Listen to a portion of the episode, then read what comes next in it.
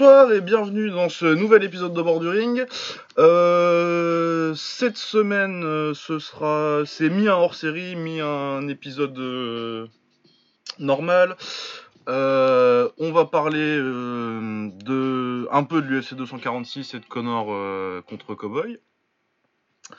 Mais on va aussi euh, faire, bah, comme on a fait la semaine dernière pour le kick et la boxe taille, euh, on va faire nos, notre rétrospective de l'année et nos récompenses euh, combattants de l'année, tout ça, euh, sur le MMA. Comme d'habitude, on a un invité. Cette semaine, c'est Diego qui nous rejoint. Comment ça va, Diego? Salut, bah écoute, ça va très bien et toi? Bah ça va, ça va, on est en forme. Plus en forme que la semaine dernière. on a préparé l'émission un petit peu, on a regardé l'UFC, on est bon. Ouais. Et comme d'habitude, euh, Baba est là. Ça va, Baba? Ça va, ça va, tranquille. Il est en train de faire du... content de recevoir Diego. Hein. Ouais, merci pour l'invitation en fait. Enfin, je me suis invité moi-même, mais merci de m'accueillir et de prendre le risque de, de m'accueillir. Euh, avec mon, euh, mon comportement un petit peu borderline sur Twitter, c'est. Voilà, c'est- Ouais, ça va, heureusement, t'as changé ton hein, handle. on a fait des petites piques, c'est lui qui, qui, qui me traite de vieux, qui, qui, qui supporte des combattants de merde, etc. C'est lui, voilà. Mais, mais ouais, non, mais tu dis que tu t'invites évidemment, comme on dit toujours, euh, parce qu'on le répète, mais je crois à chaque épisode, hein, ou presque, hein, que tout le monde est le bienvenu, que le micro il est ouvert, donc c'est toujours, nous on est toujours contents quand quelqu'un vient, vraiment. Bah, ça fait plaisir, merci.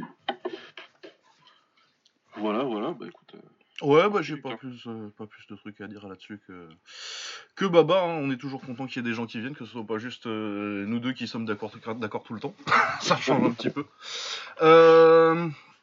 Du coup, euh, ouais, programme de cette semaine, euh, je disais UFC 246 et, euh, et la rétrospective 2019. Euh, alors, l'UFC 246, on va partir, partir tout de suite sur le main event.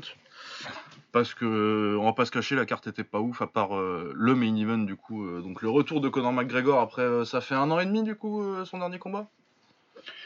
Ouais, ouais, 15, C'était 16 mois, et octobre, ouais. comme ça, ouais. octobre, octobre 2018. Ouais. Sa défaite contre, euh, contre euh, Rabib Nurmagomedov. Euh, du coup, il revenait contre euh, Donald Cowboy Cerrone. Euh, Cerrone, il a, il avait quoi? Il a fait une, fait une petite série de trois victoires depuis qu'il était redescendu en léger, mais là, ça s'était moins bien passé sur la fin 2019, où il perd contre, contre Ferguson. C'est une Ouais. c'est son épété là, qui, qui, qui- où il s'est mouché là. Euh, ouais, c'est quand il prend les coudes. Ouais. Mais bon, de toute façon, il aurait perdu. euh, il, était, parti pour perdre. Et euh, le chaos qu'il prend contre Justin Gaggi, du coup, c'est un nom pour revenir pour Connor. Mais tu t'attendais pas forcément à ce que à ce que Cowboy à 36 ans et à 50 combats, il, fasse grand chose. Et effectivement, il a fait encore moins que ce que j'attendais en plus. Ça s'est fini vite, malheureusement pour lui. Ouais. Euh, ouais, du coup, euh, qu'est-ce qui s'est passé? Euh, Connor tente, on va, on va pouvoir faire tout le combat en détail là d'ailleurs, parce que ça a duré 40 secondes. Aller, ouais. Connor tente une gauche euh, que Cowboy esquive en partant dans les jambes, mais il se mange du coup. Il se mange pas le genou, il se mange la cuisse de Connor un petit peu. Je sais pas si ça le, je sais pas si ça le sonne un petit peu ou pas. Enfin, bon, bref. Mais juste après, du coup, euh, son takedown marche pas. Du coup, ils sont obligés de remonter en clinch. Euh, et là, Connor euh, lui met, je crois, 3-4 coups d'épaule. Vraiment bien placé, ça marche bien les coups d'épaule. euh. Tout de suite, c'est pas lui qui les a inventés. Il y en a pas mal qui s'en sont servis avant, que ce soit Clay Guida, que ce soit John Jones qui s'en sert vraiment beaucoup. Sonnen, il a dû s'en servir. aussi, Qui ça? Ricky Simon, dernièrement aussi, il avait. Ah oui, lui, oui, mais je sur Twitter où il utilise justement les coups d'épaule. Voilà. Ouais, ouais, non, c'est un truc. euh, Après, euh, c'est vrai qu'il les a très bien fait et que c'est rare de voir quelqu'un euh, générer autant de puissance avec, mais c'est vrai que ça marche bien. Quand t'as une différence de taille entre les mecs, généralement, c'est plus facile à caser. Et euh, quand c'est gaucher contre droitier, encore mieux aussi, parce que t'as une, t'as une, un chemin assez ouvert euh, si tu, si tu réussis à créer un peu de distance pour pouvoir mettre l'épaule, pour bien enfoncer l'épaule dans le nez. Du coup, il lui pète le nez avec ça. Juste derrière, il y a séparation de clinch. Euh... Cowboy recule un petit peu et Connor euh, tente un. Je pense pas qu'il cherchait vraiment à faire mal avec le high kick. Il cherchait plus à le faire partir de l'autre côté. Complètement d'accord. C'est ce qu'il fait d'habitude. C'est pour, euh, Ouais. il, se sert de ses jambes pour cadrer, de toute façon, en règle générale, pour ramener les gens vers la cage. Et, euh, et ouais, le haki qui est passé, quoi. Ouais, il passe bien. Et puis après, euh, c'est une gauche derrière qui en- qu'envoie euh, Cowboy au tapis, mais bon, il part au tapis dans la, de la façon dont il part. ça lui arrive souvent les quand il est un peu, quand il est dépassé de de partir un peu en, en position fétale. Ah, il se met en boule et il attend que de se faire arrêter, hein, c'est tout. Oui, oui, oui. Et euh, voilà, ouais, il n'y a pas grand chose à dire de plus sur le combat. Moi, j'avais prédit KO1 pour Connor et, euh, et on n'a pas appris grand chose, quoi, si ce n'est que bah, Cowboy, euh, forcément, ça devient compliqué. Ah bah là, euh, là c'est compliqué, mais euh, vas-y Diego, exprime-toi, hein, qu'est-ce que t'en as pensé de tout ça? Ben, c'est pas vraiment surprenant. Euh, disons que la manière et la rapidité avec, lequel, avec laquelle ça a été fait, euh, c'est encore qu'est-ce qu'il y a de plus surprenant dans, dans ce combat-là, mais sinon, c'était le nom idéal pour faire revenir Connor et le faire briller. Donc euh, voilà, l'UFC, s'ils ont proposé euh, Sevon à McGregor plutôt qu'un Geji ou, ou un autre nom, c'est pas par hasard non plus. C'est le plus gros nom, enfin le plus, euh, ouais, le plus gros nom avec euh, le plus de facilité pour McGregor qui pouvait se proposer, quoi. Donc, moi, c'est aussi surprenant. Et moi, euh, il y a rien. Ouais, non mais c'est ça, clairement, clairement. C'est un peu chiant quand... euh, Là, pour le coup, l'UFC, c'est chiant parce qu'ils te font un scénario où tu sais qu'à la fin, ils vont gagner. Et c'est chiant qu'ils gagnent à ce point-là, quoi. Ah ouais, C'est genre, C'est exactement ce qu'ils voulaient, quoi. Mais Ouais, mais après, tu, trop. enfin, tu t'en doutais que euh, dès qu'il y aurait une gauche qui passait euh, euh, pour. Connor, euh, ce, serait, ce, serait, plus- ce serait plus ou moins la fin. Ouais. Euh, ouais, donc bah, Cowboy, euh, surpris à, à la surprise d'absolument personne, il a dit qu'il continuerait. Après, moi, je suis pas contre que Connor, il- que Cowboy, il continue sa carrière et que euh, juste, euh, faut plus que ce soit euh, contre l'élite, quoi. Parce Il y a des combats, il reste des combats, il y a les mecs qui sont tous là, Pétis, machin, il y a des trucs à faire, hein. ça, ça, te met, ça te remplit les main cards. euh, les mecs, c'est des, c'est des draws, toujours. Ils sont toujours populaires, ils... Voilà, donc si le mec il a encore des combats, euh, pourquoi pas? Par contre, c'est clair qu'il les prend plus du tout. Moi, on savait tous qu'il les prenait plus, mais à ce point-là... Ah ouais, parce que là, il a pris euh, trois coups d'épaule et euh, un petit high kick et euh, tu sentais que c'était, il était déjà secoué, quoi. Ouais, un coup de cuisse ou de genou, on sait pas bien, mais c'est. Enfin. Tu sais, quand je voyais que tout le monde analysait un peu pour savoir est-ce que c'est vraiment le cuisse ou la genou, j'a- j'avais juste envie de dire, en vrai, on s'en fout. Franchement, Ouais. c'est- c'est juste de dire, euh, il est complètement, euh, voilà quoi, il, il est, il est- il peut plus les prendre du tout, mais en plus, tu sais même, en vrai, quand tu regardes, tu te dis peut-être qu'il les prend plus, mais c'est peut-être que déjà avant, c'était un gros choqueur déjà. Ouais. Mais là, c'est un point où les mecs, je pense qu'à mon avis, il était, je sais pas, ou terrorisé, ou terrifié, ou pétrifié par euh, le, le peu d'enjeux qu'il y avait. Enfin, il y avait un gros enjeu pour lui si jamais il gagnait. ouais. Mais euh, comme plein de gens disaient, il était mec, il était juste content d'être là pendant toute la fight week, quoi. Ouais, non, mais puis en plus, il, est- c'est un mec qui en parle honnêtement, ça aussi, du fait que il a peur avant ses combats. Ouais, il le dit. Il y avait sa, promo peur. qui était vachement bien euh, Ouais, avant sur comment, euh, quand t'es dans le vestiaire avant, euh, t'as les Voilà, bras ouais. tout mous. Ouais, qu'il est tout mal, etc. Là, il a fait le bon client pendant toute la fight week, c'était génial. euh, tout le monde dit Connor, il a été humble, mais en même temps, avec, avec Cerrone, t'as pas besoin de faire trash talk en fait, parce qu'il va pas répondre, il va pas, il va pas. Ouais, il va te faire une petite blague et puis. euh, Puis le mec qui est toujours fair play, tu vois, c'est toujours génial, c'est toujours cool, on peut se prendre dans les bras. euh.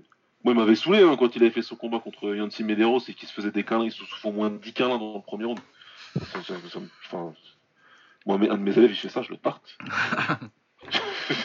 pas de... Après, maintenant, sans, sans vouloir l'excuser ou quoi que ce soit, il a quand même été assez malchanceux, dans le sens où il esquive la première gauche de McGregor, et directement après, il, il se prend un coup de cuisse ou un coup de genou dans, Ouais, il la en pleine fois. Quoi. Et donc, ça, forcément, direct, enfin, il a jamais su rentrer dans le combat, même si c'est un slow starter, mais malgré tout, ça conditionne grandement le combat. Donc, euh, Je suis d'accord, il n'a pas choqué à proprement parler, quoi, tu vois. Enfin, si, il a choqué. mais- Faut voir, faut voir. Après, là où je suis d'accord avec toi, c'est que lui, c'est un mec déjà, il a pas besoin de beaucoup pour mal partir.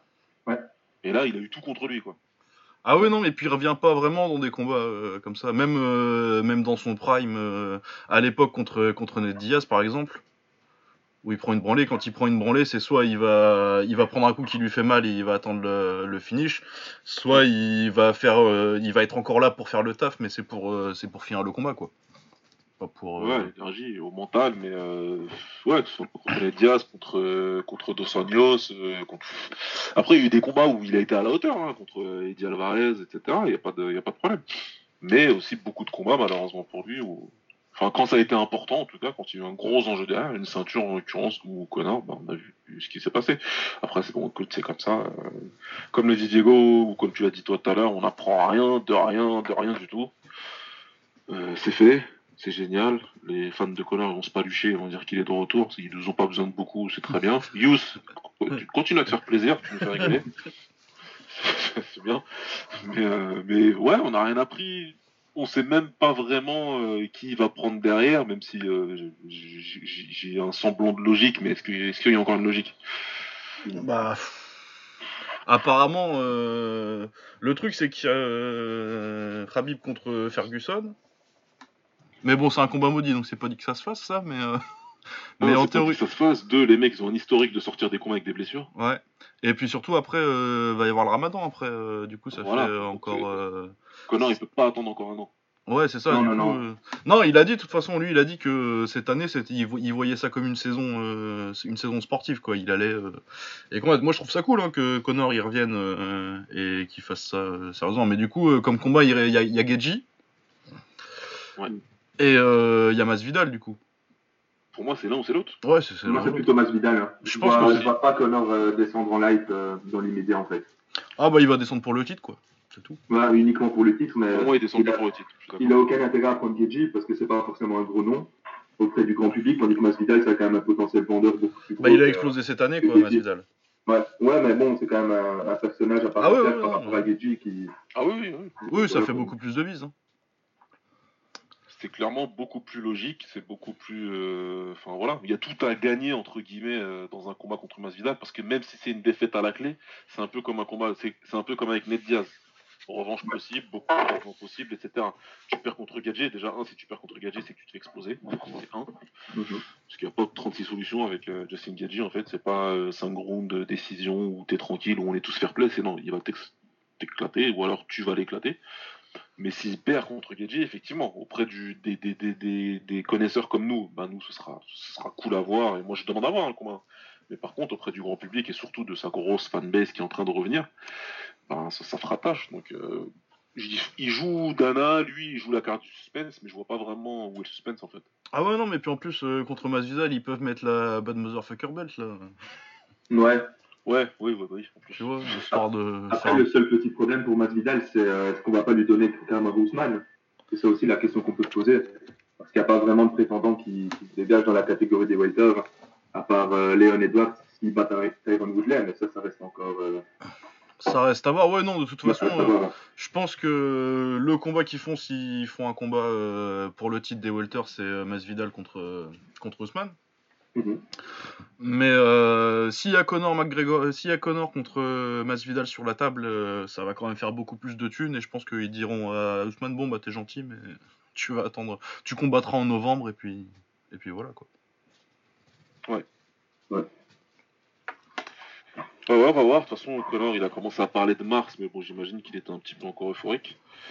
Après, euh, Bah après je sais pas il était actif quand il mon- oui il était plutôt actif quand il quand il était en train de quand il était Connor, c'est un combattant actif. Tout le moment où il est monté, machin, etc., les gens l'oublient. C'est vrai que là, il a fait des longs layoffs. Ces deux, ces derniers, ces deux, trois derniers, enfin, sur ces deux derniers combats, entre guillemets. cinq dernières années ouais. Mais non, mais voilà. Mais en tout cas, pendant un temps, quand il arrivait, en tout cas, et il a été, il a été très actif. Ah, pour devenir une star, il, a, il, a- il combattait beaucoup. hein. Il a combattu, combattu, combattu. Donc maintenant, moi c'est pareil. hein. Moi, tu me dis que Connor il veut revenir et combattre beaucoup. Moi, ça m'intéresse. Moi, je, je veux voir parce que j'aime bien ce qu'il fait dans la cage. Encore une fois, c'est toujours. C'est mon seul problème avec Connor, c'est ses fans. Pour, je répéterai toujours. Le reste, je m'en fous. Qui, qui parle mal, machin, connerie, je sais pas quoi. Mais euh, après, voilà, faut... là, Masvidal, c'est faisable, à part si Masvidal veut vraiment combattre pour le titre, mais Masvidal, il l'a dit lui-même. Moi, entre, euh, entre Ousmane et Connor, je veux Connor. Bah, il est pas fou, hein. Pour Connor, c'est plutôt clair. Comme Diego le dit, moi je le vois bien, il était bien, il avait l'air d'être content d'être euh, en welter. Hein, pas de cutting, etc. En plus, il était gros. hein. Ah ouais, ouais, Ouais, il a, ouais, il a ouais. pris de la masse. hein. Ah, franchement, il était, il était bien, bien, Ouais, il a bien comme il faut. Donc, euh, c'est vrai que logiquement, enfin, de combat contre Masvidal, il prend, il a beaucoup de sens. Après, la logique et l'UFC, ça. Ouais, mais là, c'est la logique qui fait de la thune, donc. euh, C'est c'est bon, c'est je dis ça, c'est que je dis, je vois vraiment pas comment tu fais pas ce combat-là, vraiment. Je, je peux me tourner la tête dans tous les sens. euh, Ah ouais, non, non, moi je vois absolument rien. Il va pas, il va pas faire un rematch contre Poirier non plus, quoi. Non, non, ça c'est peut-être plus tard. euh, Parce que Connor, pour moi, il est engagé dans ces trucs-là, tu vois ce que je veux dire? Ouais. Pour moi, il est plus dans les histoires. Il arrête pas de dire qu'il veut la ceinture. Moi, je pense qu'il veut surtout Khabib. Donc, il s'en bat les steaks de la ceinture. Si demain c'est Tony qui a la ceinture, je sais même pas s'il va aller le chercher en fait. Il va juste dire moi redonnez-moi Khabib et en plus ce sera plus facile s'il a plus la ceinture. Mais et Connor pour moi il est dans il est dans un délire où voilà il, il négocie combat par combat son contrat et puis en plus c'est du catchweight. Enfin, c'est le, le- il choisit sa KT littéralement et il choisit son adversaire. Donc euh, à sa place je me prends pas la tête moi. Bah ouais, non, Masvidal, très bien. Puis c'est un, c'est un vrai bon combat, du coup, pour le coup. hein. C'est pas du tout. euh, c'est Moi, pas je du demande, tout. euh, euh, Je demande du carrément. à voir. Ah ouais, ouais, moi je- ça, ça m'intéresse beaucoup de voir euh, Connor contre, contre Masvidal. Ouais, c'est nettement plus intéressant que contre Cowboy. Ça, Ah oui, largement. Ah bah oui. pas, photo. Euh, ouais, voilà.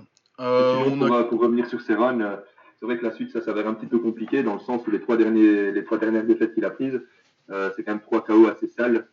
Enfin, c'est pas un KO contre Ferguson, mais quand tu vois l'état de son visage, ben, il en sort pas indemne. Contre Geji, il prend un KO assez sale, et contre McGregor, ben, Bah, ouais, ouais.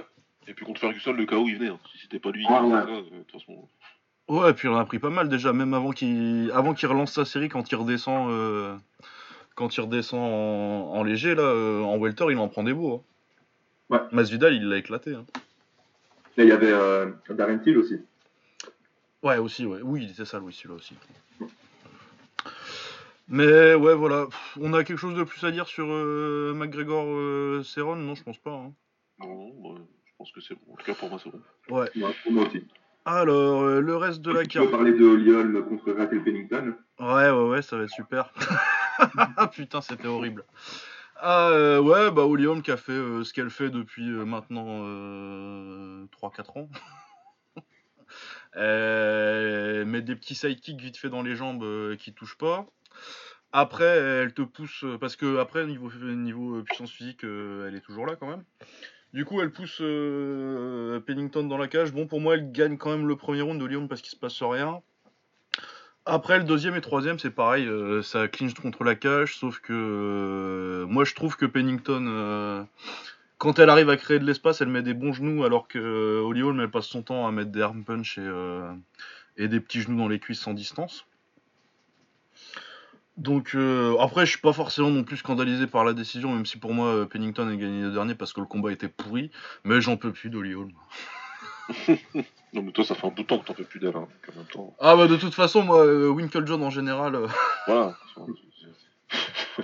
c'est pas ma cam, mais, euh, mais ouais, non, bah, écoute, euh, j'espère qu'ils vont pas lui refiler un combat pour le titre avec ça, mais bon.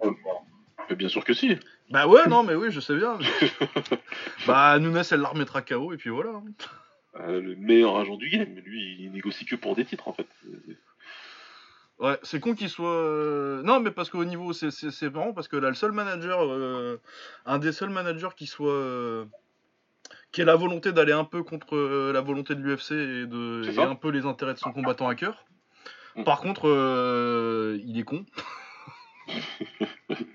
il connaît rien à la bagarre parce qu'il pensait que euh, il a fait il, il- il a fait alors pour éviter Cyborg ils ont pris Shevchenko et deux Randami Ouais, c'était super, euh, c'était super intelligent.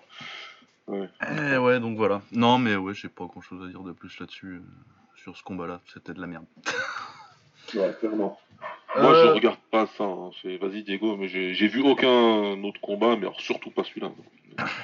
Bah, pour être franc, je l'ai regardé en accéléré et ça m'a semblé long malgré tout. Donc, euh, voilà, c'était, voilà, Holm m'a collé Raquel Pennington contre la cage et, euh, voilà, Et elle a rien fait. résumer.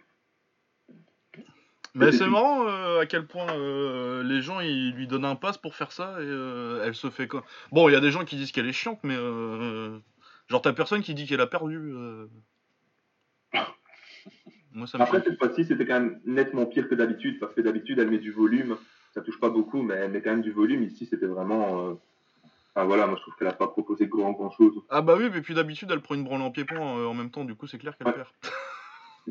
Voilà, au moins on se divertit. Parce que les combats où elle fait ça, c'est euh, contre Cyborg, contre De Randami, euh, contre, contre Shevchenko, elle arrive même pas à l'approcher, donc euh, non. Mais De Randami et Cyborg, c'est les combats où elle a fait un peu ça et où les gens disaient ouais, mais elle contrôle le clinch et tout. Mais je suis ouais, mais elle se, fait, elle se prend une branlée en anglaise de l'autre côté, quoi. Enfin bon. Euh, ensuite, on avait Alexei Olenik contre Maurice Green. Eh bah, c'était sympa euh, dans le style euh, combat de poids lourd un peu débile. Belle séquence au sol pour finir de, de Olenik. Mais bon, voilà, un petit combat de poids lourd, sympathique sans plus. Euh, Brian Keller contre Odie Osbourne, bon, il le soumet en 2 minutes 49. euh, pour être honnête, je me rappelle pas du combat. Ouais, c'est une guillotine. Hein, si... Ouais, ça, oui, c'est Ouais. ça, c'est la guillotine euh, assez Oui, rapide. il tape avec le pied. Ouais, c'est ça, oui, oui. Elle est pas mal, sa guillotine. Ouais. Elle est bien, elle est bien placée. Euh, Pétis contre euh, Carlos Diego Ferreira, et ben c'était pas mal euh, en pied point euh, pendant le premier round pour Pétis. Après, euh, au sol, il s'est effondré. Non, au sol, c'était une démonstration. hein. Ouais, mais euh, très très fort euh, Diego Ferreira au sol. Je crois qu'il est champion du monde en nogi. Ça, ça vaut pas pareil que les vrais mondiales de jiu-jitsu brésilien, mais c'est quand même un, un- un très très bon niveau. Ouais. Et euh, ouais, au sol, euh, non, c'est du beau travail au sol. Je crois que son takedown là où il passe direct en montée latérale à côté, euh, c'était vraiment pas mal. Et puis après, il le finit en. C'est avec un RNC, c'est ça? Si je dis pas de conneries.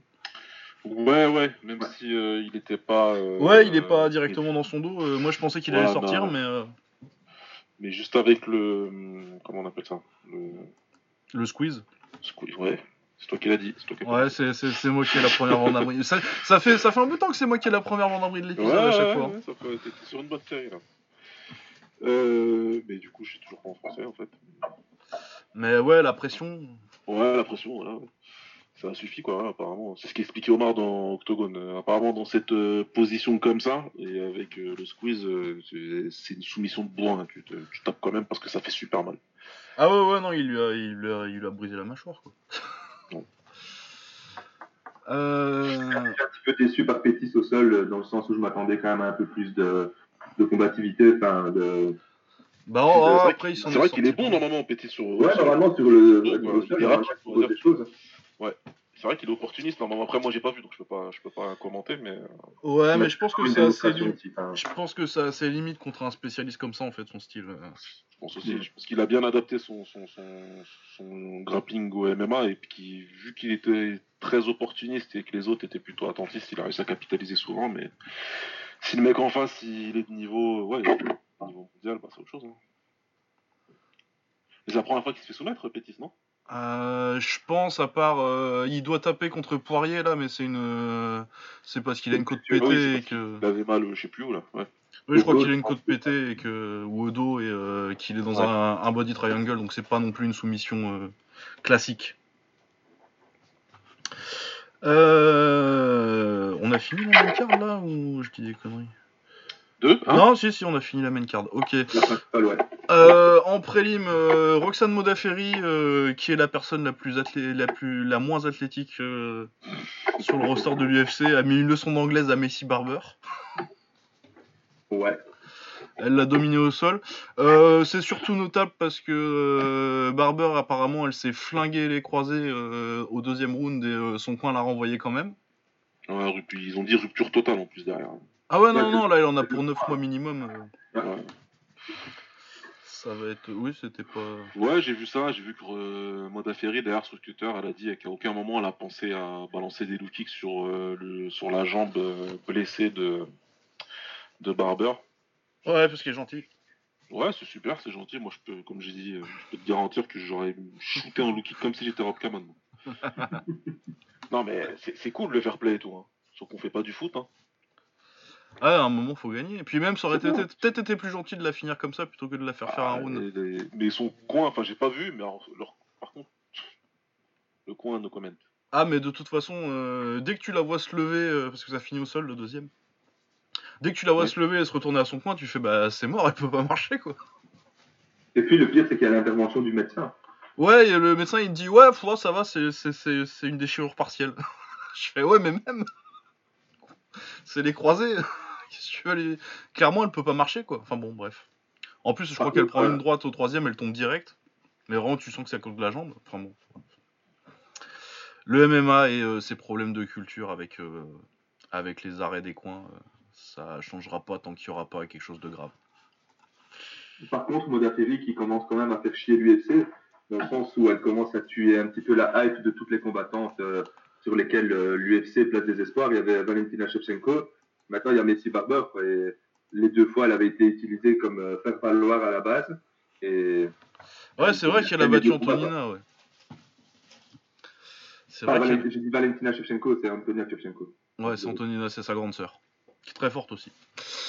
Euh, ouais, et puis ouais, Barber qui. Oui, c'est vrai qu'il commence à. Elle commence à les faire chier. Puis euh, ouais, puis t'as pas envie de voir. euh, Honnêtement, je l'aime bien, Roxane Modafferi, elle est gentille, hein, mais euh, contre Valentina. euh, pff, Ce serait sale. Ah, mais qu'est-ce qu'elle a comme autre option hein, en même temps, Valentina? Il n'y en a pas beaucoup. hein. Euh, je sais pas, il y a Jennifer Maya qui, qui, qui vient de battre Modafferi. Mais ouais, non, mais de toute façon, cette catégorie-là, c'est.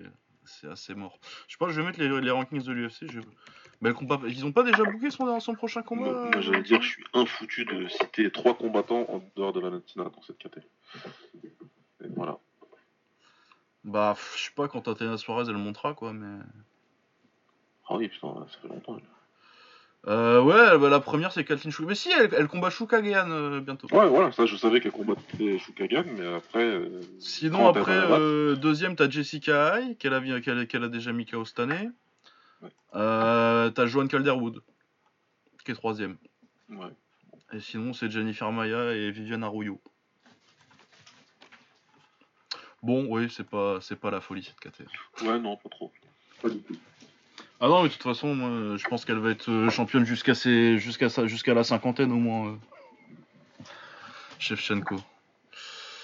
Euh, Du coup, la carte, on va en finir avec cette carte à la con.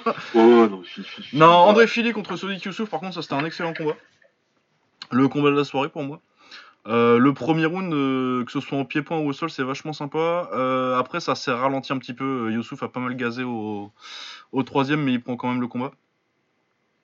Mais ouais, premier round excellent. Après, c'est un peu dommage que ça ait pas suivi autant. Ils sont tous les deux, ils se sont, ils sont restés plus prudents pour euh, pour essayer de s'assurer la victoire. Bon, c'est passé pour Youssouf, mais euh, c'est vrai que le, le premier round est vraiment excellent. Ouais, il est très disputé le premier round. Ouais, Euh, et puis t'as as du pied-point, t'as du sol, euh, t'as sa part au sol sur une Kimura de Youssouf, Philly il, il retourne la situation, enfin c'est vraiment un, un premier round très très sympa. Ouais, celui-là, faut vraiment que je regarde. C'est le seul que j'ai envie de regarder euh, rapidement, quoi. Ah ouais, bah c'est le seul qui mérite. Euh, sinon, Tim Elliott euh, perd contre Askar Askarov euh, en faisant son craquette cruise. Putain.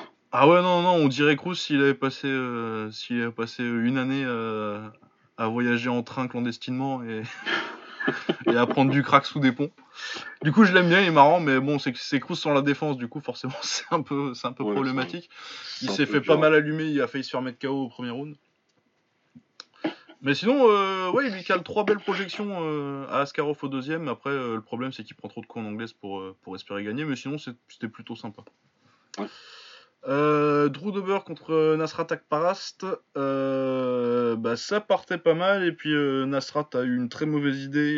ils sont tous les deux gauchers. Il a envoyé le low kick jambe arrière sans, sans aucune préparation avant. Même pas un petit jab. Et bah, Dober, du coup, qui a plutôt une bonne anglaise.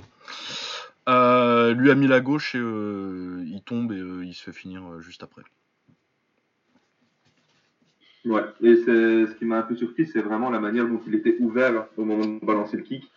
C'était porte ouverte. Donc, Ben ouais, mais je pense qu'il avisé.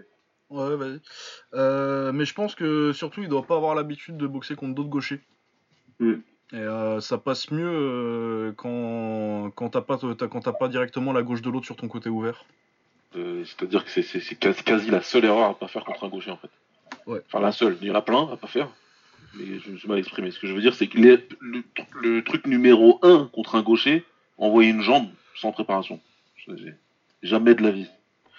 Jamais de jamais de jamais. Tu lui donnes tout le chemin dont il a besoin pour, euh, pour la réplique en ligne tout droit, ça passe très bien. Et le, par contre, le, le, l'arbitre, pourquoi il a attendu, je sais pas, 12 ou 13 12 ou 13 coups, ouais. 12 ou 13 coups avant de. C'est quoi son problème à lui? Enfin, Il aime pas. Il aime pas Gastelum, mais il s'est trompé. et pareil sur Gastelum contre Adesanya, et puis il c'est toi, non? S'est dit, je vais me venger, ça doit être lui de toute façon. Mais ouais, j'ai vu que sur Twitter, j'ai pas bien compris euh, pourquoi il avait mis autant de temps à, stopper, mais bon. Avec eux, il faudra peut-être se poser des questions. Ouais. Euh, et sinon, les prélims, euh, c'était un combat lourd léger, pas ouf, et un combat pareil, féminin, poids mouche, pas ouf. Mais je les ai pas vus, pour être sincère. Ouais, Sabine Amazo, le clinch, c'était pas trop mal, mais c'est surtout parce qu'Aldrich en face. après, j'ai pas trop regardé le combat. apparemment, la décision était un peu controversé, mais j'en ça m'intéressait pas forcément assez pour euh, que j'aille remater ça derrière. Et Alexa Kamour, euh, c'est euh, en lourd léger, c'est un, un, mec qui était invaincu toutes les victoires par KO, mais de ce que j'en ai vu, athlétiquement, c'est là, mais c'est quand même bien, c'est quand même bien raide. Donc oui, j'étais pas, j'étais pas. quand j'ai vu le palmarès, je me suis dit je vais jeter un coup d'œil et finalement c'était pas ça m'a pas laissé euh, hyper impressionné. Mais après, elle avait jamais que 5 combats, je pense. 5 ou 6 combats, donc euh, être un vainqueur avec 5 ou 6 combats, c'est pas non plus. Ouais, ouais, ouais, non, mais ce qui m'intéressait, c'était qu'il y avait tout par KO, mais souvent, c'est le signe mhm. que euh, t'as pas eu forcément une opposition hyper. Mais c'est clair que oui, j'en attendais pas forcément grand chose non plus, mais bon. Dans une caté comme ça où les jeunes. Après, puis en plus, il est encore jeune, hein, je crois qu'il a 24 ou 25 ans. Donc euh, il peut s'il progresse techniquement, ça peut être intéressant, mais il y avait beaucoup de trucs, euh, il y avait beaucoup de trucs qui servaient à rien dans son, dans, son, dans son jeu aussi. Genre il a pas mal de kicks, mais euh, t'as pas l'impression qu'il s'est construit logiquement avec son anglaise et ça... techniquement c'est pas encore là. Après peut-être que dans 3 ans ça, ça vaudra le coup. Quoi. Ouais. voilà, du coup c'était c'était l'UFC 246. Euh...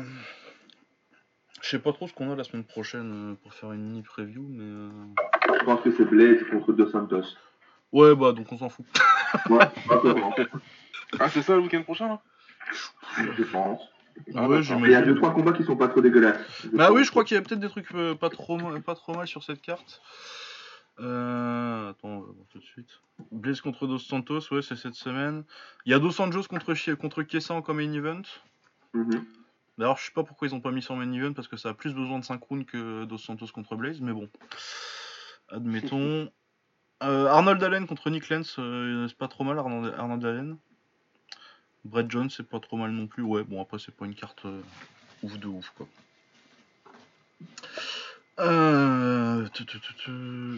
Je sais pas s'il y a des trucs en anglais. En qui il doit y avoir un crush Je crois qu'il y a le retour de Gonapar. De Kongnapar. Ah. Ouais, il boxe contre. Euh, il est pas mal euh, le combat. Je crois que la carte euh, dans l'ensemble est pas vraiment pas ouf. Ouais. Je, vais regarder ça tout de suite. Ouais, c'est le 25, donc samedi. Et donc, Kong Napa contre Takumi Yokoyama, ça c'est un très très bon combat. Parce que Yokoyama, c'était un mec que je suivais et qui, était, qui est vraiment pas mal. Et il y a le retour de Hideaki Yamazaki aussi, contre un mec qui va mettre KO assez vite, je pense mais sinon, c'est vraiment pas ouf le reste de la carte. Voilà, je sais pas s'il y a de l'anglaise, on, verra ça plus tard. Euh, euh, et bah écoute, on va pouvoir passer directement euh, au gros morceau de l'épisode, la rétrospective et, nos, et nos récompenses 2019. On commence tout de suite avec le combattant de l'année? Allez, allez. Alors, qui on a comme euh, prétendant combattant de l'année Je vous fais un disclaimer tout de suite. Euh, j'avais déjà euh, deux grosses idées. Et pour les noms, j'ai été copier-coller la liste de Bloody Elbow pour les noms à mention rajoutée en plus. Pour les noms qu'il faut citer, bien sûr, il n'y a pas de. Georges Masvidal, très grosse année. Ouais. Qu'est-ce qu'il a fait Masvidal cette année exactement? Il a Mikao Darentil. Ouais. Très bon combat, mm-hmm. très gros KO. Euh, il a mis KO euh, Askren en 5 secondes avec le fameux le fameux genou sauté dont on reparlera peut-être un peu plus tard dans l'émission pour une autre catégorie. Et euh, le très bon combat avec Nick Diaz pour la ceinture Bad Motherfucker, là, pour conclure l'année, c'est une grosse année. Hein. Trois victoires, trois, trois avant la limite. C'est un peu dommage que un... arrêté par, la, par le docteur euh, contre Ned Diaz, mais bon, euh, ça, partait, euh, ça partait dans son sens quand même. Bah, C'était un sens unique. Hein, donc, Ouais. euh, Ah, jusque, jusque ce moment-là dans le combat, c'était euh, c'était un, un nettoyage, un nettoyage à la sec du pressing. Et je me j'étais assez confiant pour que ce soit un, un des rares fois où Ned se fait stopper. Pour être Ouais. honnête. Oui, je suis d'accord. Parce qu'il en a pris des très très bonnes dans le, dans le troisième. Euh, dans le deuxième, pardon. Ouais, donc Georges Masvidal. Euh... Henri Sejudo. Très grosse année quand même, parce qu'il met KO euh, TJ Dillashaw en début d'année. Et ensuite, il fait une très grosse perf contre, euh, contre Marlon Moraes. Et après, il, il a fait cringer la planète entière sur Twitter, mais c'est un autre débat. bah, c'est judo, c'est personnel, mais je pourrais pas le nommer combattant de l'année. Je... Ah non, moi aussi, il m'énerve. Putain, on est d'accord, j'y crois pas. Ouais, complètement d'accord. Dieu sait que j'aime bien les, les combattants qui, qui font pas l'unanimité, mais c'est judo, c'est c'est au-dessus de mes forces. Ah ouais, non, mais c'est pas possible, euh, Non, ces trucs sur Twitter. Là, Ouais, il, aurait pu, il aurait pu aligner 8 KO d'affilée là que je j'aurais trouvé une excuse. Ouais, pareil. C'est- pas bon, ils sont trop petits. euh, Enfin, c'est- bon. Non, non, surtout pas lui. Non, Non, ouais, mais gros, mais Mais grosse ça respecte. Ce qu'il fait en réellement, ce qu'il fait en, ce qu'il a fait dans la cage, la manière dont il a progressé, c'est une des meilleures progressions pour moi, peut-être de l'histoire du MMA d'ailleurs. Tout à Mhm. fait, euh, pour être tout à fait honnête. Et les capacités athlétiques qu'il a euh, font que il est très très très dangereux. Mais c'est tout. Ouais, c'est déjà pas mal. Ouais. Mais ouais, non, euh, Dillashaw et Moraes dans la même année, c'est vraiment. euh, surtout les deux par KO, euh, c'est- une grosse année. Euh, Kamaru Usman qui fait une grosse année aussi en prenant la ceinture des welter contre, contre Woodley qu'il a absolument rincé. Ouais. Et puis après a fait pleurer Diego en pétant la mâchoire de son héros. Ah, j'ai pas vraiment pleuré. J'étais au bord des larmes, mais je me suis retenu. Été fort. Je suis sûr que Colby Covington est très fier de toi. Ouais. J'espère. J'espère Ouais, qu'il est c'est juste qu'il veut pas le dire, hein, il a la bouche encore fermée. Ah oui, non, il mange encore de la purée là. Ça va. Il mange encore de la purée. Mais ouais, non, grosse année. euh, puis c'était une belle guerre quand même. euh, on a été un peu dur euh, en live euh, sur Ousmane euh, Covington, mais c'était un beau combat. Ah écoute, on a été un peu dur, euh, on fait dans la qualité, monsieur. Ah oui, non, mais t'inquiète, Voilà. on va y venir à la qualité. Euh, Douglas Lima qui fait une belle année aussi en mettant KO euh, Nigel Page. Donc déjà, moi, tu, tu, tu fais ça, t'es dans ma liste. Et puis après, il prend... m'attendais pas, mais j'aurais dû l'attendre. c'est ça. Ah ouais, non, Douglas Lima. euh. C'est même pas moi, c'est la liste de Bloody Elbow qui, c'est Ouais, Bloody Elbow qui l'a fait, c'est mes collègues. Et euh... Ouais, et puis après, il bat euh, en victoire sérieuse, il bat quand même Rory McDonald, même si c'est plus trop, trop ça. euh, Il fait le taf. Euh, en restant au Bellator, Patricio Fréré était dans leur liste. Je trouve que une année à deux combats pour, euh, pour ses standards, c'est pas ouf ouf, mais bon, c'est quand même un très très bon combattant. Ouais. Mais c'est pas c'est pas l'année où forcément je l'aurais mis. euh. Euh, Il voilà. ne court pas vraiment, vraiment pour le titre, mais il mérite. il- Ouais, il mérite qu'on en parle un petit peu. bah, toute Ouais, façon. une mention. Et euh, les deux mentions très sérieuses qui nous viennent d'Australie et de Nouvelle-Zélande. Euh, Israël Adesanya. Ouais. Parce que euh, un prétendant au combat de l'année contre, euh, contre Gastelum. Et euh, une masterclass contre, contre Whitaker. Ça aussi, euh, ça t'a fait pleurer, Diego? Euh, non, pas spécialement, non. J'ai pas de haine envers Adesanya. Ah oui, non, c'est vrai, oui, t'as bon. Désolé de vous décevoir, les Non, gars. sur celui-là, il était. Ça va. Non, ça va, j'étais neutre. C'est le meilleur moyen de pas être déçu. Donc, euh, voilà. Ce qui n'était pas le cas de tout le monde. Il y en a d'autres qui ont pleuré. Ouais. Je suis Plus de anglophone. C'était gentil. Bon, non, ne sois pas gentil, tu ne l'es jamais avec moi. Donc, euh, C'est différent. C'est différent. Justement, toi, je t'aime bien. Ah, ça fait plaisir aussi. Mais Non, ouais, non, ils, ils savent, hein, ils se reconnaîtront. qu'ils- Enfin, on va pas revenir là-dessus, on en avait parlé. Et puis, j'ai pas beaucoup fanfaronnné à, à ce moment-là, je, vais, je, vais, je vais rester grand, grand seigneur. Mais je, serai là pour collecter les, les larmes Mhm. salées hein, quand il, il va, complètement stylé sur Romero. Euh, on en reparle au mois de mars. On en reparle, Diego. Mais en blague à part, j'aime pas spécialement Romero. Enfin, c'est pas que j'ai une haine particulière envers Romero, mais c'était du pur troll. euh, Je préfère Adesanya. J'imagine bien. Je, je casse un petit peu mon personnage que j'avais développé sur Twitter. Mais... Je suis une personne normale et parfaitement équilibrée. Ouais, je sais pas si tout le monde va te croire, mais Euh, ouais, donc Israël Adesanya, très grosse année. Euh, de toute façon, on en a parlé toute l'année d'Israël Adesanya. Donc normalement, si vous écoutez régulièrement le podcast, vous savez ce qu'on en pense. Yep. À savoir que c'est notre combattant préféré en MMA, moi et Baba. Euh, et l'autre gros prétendant euh, cette année, pour moi, il y a, pour moi, il y a deux personnes hein, qui discutent cette année. Il y a Alex Volkanovski et, et Adesanya. Et Volkanovski, euh, et encore, je crois que c'est le 28 décembre euh, 2018, sa victoire contre Mendes. Ouais, parce que on, on était à quelques jours de qui est même pas match. Ah oui, qui est même pas de débat. ouais. Parce que cette année, euh, il bat euh, José Aldo euh, avec une très grosse perf. Mais surtout, il prend la ceinture contre, contre Max Holloway avec une masterclass de MMA. Quoi. C'est une des plus grandes performances pour moi de, de au moins de l'histoire de l'UFC et du MMA. Ah, du MMA en général, moi je suis pas sûr que j'ai vu un truc. une- euh, Il faut vraiment bien se rendre compte de, de ce qu'il a délivré ce jour-là, Volkanovski. Contre l'adversaire, contre qui et surtout contre qui il l'a délivré en fait. C'est très, c'était c'était vraiment très impressionnant. Mais il fait une année de dingue quoi. Ah ouais, non, non, non, c'est une année absolument incroyable. Tu bats deux des plus grands combattants de tous les temps et il n'y a pas vraiment de, dé- y a pas de débat sur le fait que tu les aies battus. Quoi. Bah, potentiellement, c'est les deux GOAT de la catégorie qu'il a surclassé. Ouais. Ah, moi Enfin, euh, j'ai Pas pas rentrer peur. dans de- les débats de Ouais. GOAT, etc. Oui, ouais, ouais. Mais non, mais je suis d'accord. Ce que, ce que tu dis, c'est, c'est que on est sur deux des le plus grand combattant de la KT, clairement. Mhm. Et le mec qui, s'est- qui avait volé le plus proche du soleil avant que Connor euh, ne fasse ce qu'il a fait. Donc ouais, je suis complètement d'accord. Quand tu dis ça, c'est pas, c'est pas quelque chose de, de fou de dire ça, quoi. C'est, c'est réel.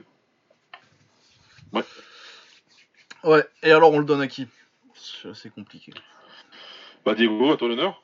Euh, ben, moi, personnellement, je le donnerais à Masvidal. Euh, Ah ouais. Tout simplement parce que, ouais, parce que Adesanya, il aura d'autres euh, d'autres opportunités pour l'avoir. Euh, c'est judo, c'est hors de question. Euh, ben, Masvidal, pourquoi? Parce que c'est un peu devenu la, la troisième superstar de l'UFC ou la quatrième superstar de l'UFC avec l'année qu'il a sorti, alors que c'était justement un vétéran qui était un petit peu en dessous des radars euh, auprès des yeux du grand public. Euh, donc voilà, bah, il sort le KO de l'année, le KO le plus rapide euh, de l'histoire de l'UFC. Il fait un gros gros upset contre Darren Till parce que je me souviens, il n'y a pas grand monde qui le donnait gagnant euh, au moment où le combat a été annoncé. Et puis, il, il- il gagne quand même un des combats les plus attendus de l'année auprès du grand public et contre euh, Ned Diaz de façon assez, euh, assez claire. Enfin, assez, ouais, assez claire, non, Ah clairement- non, non, il n'y a pas de débat. démonstration. Et, et donc pour moi, c'est un peu, pas vraiment pour lui donner le titre de combattant de l'année, c'est plutôt pour le récompenser pour l'ensemble de sa carrière, parce que ça, ça fait plaisir de le voir euh, là où il en est maintenant, après euh, toutes les galères qu'il a un peu connues dans sa carrière.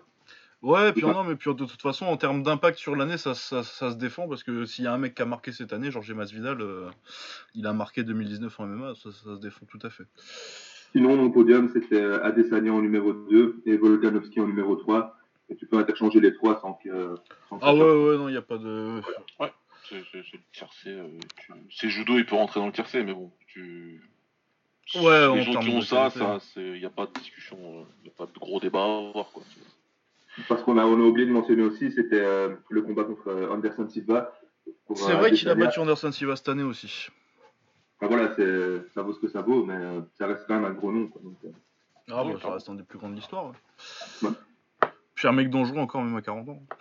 Euh, ouais, du coup, Baba, Euh, à la surprise de tout le monde, Easy Adesanya. Ouais, pareil. J'allais pas louper l'occasion. Mais. bon, moi, je lui ai déjà filé l'année dernière, je crois, donc. euh, ouais, c'est vrai. Comme quoi, Lucas, c'est plus un forceur que moi. hein. Tu vois, moi, des fois, je. Ah, il n'y avait pas de gros candidats l'année dernière. Non, l'année dernière, il n'y avait pas vraiment de personnes qui s'étaient détachées, donc il était plus. Moi, c'était mon. euh, mon euh, euh, comment t'appelles ça, là Breakthrough. euh, Breakthrough Fighter of the Year, ouais. Ouais, voilà. Là, pour moi, c'est clair. Il fait, euh, il est impliqué dans un des deux, un des deux combats de l'année, euh, qui sont le plus cités, hein, de toute façon. Et euh, Et puis derrière, il met une masterclass à, il met une masterclass euh, au champion, au champion euh, Whittaker qui est considéré comme un des meilleurs combattants euh, middleweight de l'histoire. Et en plus, pour le coup, j'ai été revoir le combat contre, euh, j'ai re- j'ai revu les deux combats tout récemment, contre, euh, que ce soit le combat contre Gastelum et le combat contre Whittaker. Le combat contre Whittaker, clairement, il, il a mis une masterclass, mais en plus, il a été plus agressif que dans mon souvenir. Surtout dans le deuxième. Ouais, il prend des risques dans le deuxième. Ouais, ouais. je l'ai rematé tout à Et- l'heure. Ouais. Et par contre, le combat contre Gastelum, encore une fois, on l'avait dit à froid, parce que j'ai même été réécouter ce qu'on avait dit derrière, pour être sûr qu'on n'ait pas dit de bêtises. Non, mais on l'avait bien dit euh, comme c'était. C'est qu'il y a beaucoup de gens. C'était un combat de ouf. Le dernier round fait que ça, ça le transforme en combat de l'année. Mais euh, Izzy, lui, Izzy lui casse la gueule pendant longtemps dans le combat. Ah, pendant 75 du Particulièrement dans le deuxième, je pense qu'il y a beaucoup de gens qui ont oublié le deuxième round et qui devraient retourner le regarder en fait. Parce qu'il y a beaucoup de gens qui ont oublié que Izzy il envoie, euh, il envoie Gastelum au tapis dans le deuxième. Il y en a plein qui se rappellent plus de ça. Donc euh, on, se souvient que euh, du fait que Gastelum il touche deux fois, deux fois Izzy très bien, pas de souci. Mais euh, Izzy lui fait la misère, le coup de coude retourné, la gauche euh, la droite pardon qu'il envoie au tapis, etc. Enfin bref, les performances qu'il a données cette année à Desania, c'est c'est quelque chose d'assez euh, d'assez extraordinaire pour un mec qui est encore euh, aussi jeune que ça dans le sport en plus. Mhm. Donc, euh, donc voilà, ok, c'est notre combattant préféré, pas de souci là-dessus, ok, on a passé du temps à en parler, à l'annoncer, etc. C'est aussi pour ça que quelque part derrière, on, on est content de le dire. hein. Mais il y a aussi les faits. Il y a aussi les faits, et les faits, euh, je vois pas vraiment comment tu peux les disputer là. Ouais, non, ouais, moi aussi, euh, j'ai mis Adesanya. Euh, je veux pas trop revenir dessus parce que. Euh, Baba en a très bien parlé. Euh, par contre, c'est vrai que Vol- Volkanovski, m'a mis le doute jusqu'à euh, il y a 30 secondes. Jusqu'au bout, j'ai eu envie de le donner à Volkanovski aussi. Vraiment, vraiment, Volkanovski, euh, c'est plus que c'est plus que fort qu'il a fait cette année-là. J'aime pas faire des trucs conjoints, des trophées conjoints. Donc bon, Non, c'est pas grave, je vais lui filer autre chose à Volkanovski, moi. Ouais, pas de souci. C'est pour ça aussi. L'avantage de nos awards fait qu'on peut récompenser. Mais clairement, c'était les deux. Et, euh, et puis, on en reparlera tout à l'heure parce que ça, ça vient.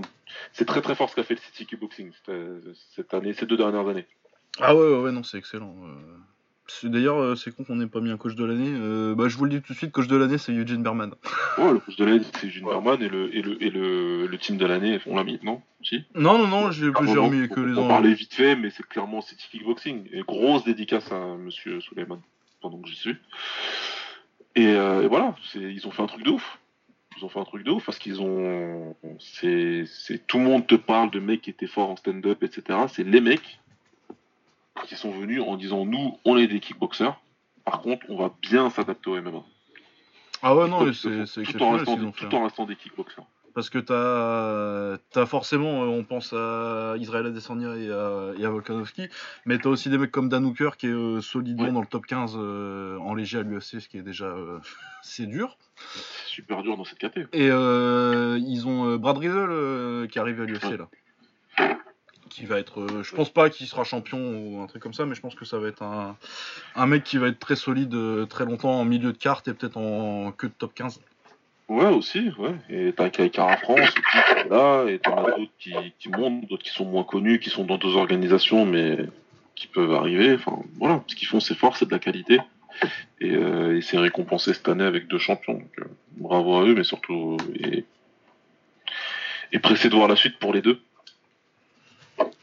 Ah ouais. Pressé de voir ça. Ouais, D'ailleurs, ils ont une seule défaite, je pense, sur euh, l'année civile 2019. Hein. ouais c'est Kaikara France qui perd là récemment, là. Euh, Ouais, c'est je pense. euh, Ouais, ouais, c'est ça, t'as raison. Oui, oui, oui, non, c'est oui, ils ont, que, ils ont que ça. De mémoire, ouais. Ouais. Hooker, il a pas combattu beaucoup, je crois. mais il a pris Vic et euh, il y a pris Lita, je pense. Ouais, c'est ça. Ah, Barbosa, c'était déjà en 2018 Ouais, c'était 2018, Barbosa. Ouais, ok. Bon, voilà. Euh, la combattante de l'année, j'ai moins de noms. Ah bah, Ouais. Euh, ouais, bah, j'en ai pris 4 vite fait. Euh, on a Kayla Harrison qui, est- qui a fait, qui a gagné le tournoi du PFL. Donc ça c'est pour les KT. euh, je crois qu'elle elle est en léger maintenant. Euh, Harrison? Ouais, je crois que c'est léger, ouais. Ouais, donc une KT où il y a personne, mais bon, elle a fait, elle a fait le taf. Médaillé, euh, de- double médaillé d'or olympique, euh, Kayla Harrison. Double Elle a fait 2016 aussi. Hein. Ah, elle, est double médaille. Ouais, ouais, elle, fait, elle fait 2016 et 2012. Euh, sinon, Amanda Nunes, forcément, qui met KO euh, Holly Hall, mais euh, qui bat de Randami Mon ami. dans un combat un peu moins ouf. Valentina Shevchenko, euh, donc championne euh, poids mouche, qui met un énorme KO à Jessica et qui met une leçon à Alice Carmouche. Et euh, qui prend le titre, euh, le titre des strawweight en mettant une branlée à Jessica Andrade. Et avant ça, euh, dans l'année, elle a- je crois que c'était ses débuts à l'UFC ou je sais pas s'il y avait un combat avant. Euh, son autre combat de l'année, elle battait Chia Torres, qui est quand même solide euh, dans la meilleure KT euh, à l'UFC chez les femmes, je trouve. Donc euh, ouais, voilà, c'était euh, l'année féminine. Euh, pour moi, euh, on va pas passer trop longtemps dessus. Euh, pour moi, c'était Zhang. Ouais, pareil. Ah, les gens étaient surpris, hein, ils pensaient que c'était Nunes. Hein. Bah, c'est histoire d'amener un petit peu de nouveauté dans, dans les awards. Et euh, voilà, puis c'est la première combattante chinoise qui. Ouais, Ah, c'est voilà. la première, c'est la première combattante euh, chinoise, euh, que ce soit chez les, chez les femmes ou les hommes, à prendre un titre à l'UFC. Ce qui est quand même Mhm. un, un moment important. Et euh, surtout, c'est assez simple. hein. Euh, Moi, la performance qui m'a le plus impressionné euh, contre euh, la meilleure combattante, je trouve, euh, c'est Willy Zhang contre, contre Andrade. Donc, euh, Elle lui À partir de là. championne. Quoi? Elle a littéralement roulé sur la championne. Elle a Ah pas- ouais, ouais, ouais, elle l'a elle l'a éclaté. Les coups Elle a qu'elle lui met. juste euh, gagné le titre, elle lui, elle elle a arraché des mains. euh. Donne, c'est à moi, quoi. Ouais, euh, Ouais. non, c'était assez. On est tous d'accord? Bon. bah, c'est On est tous d'accord. Euh, le combat de l'année.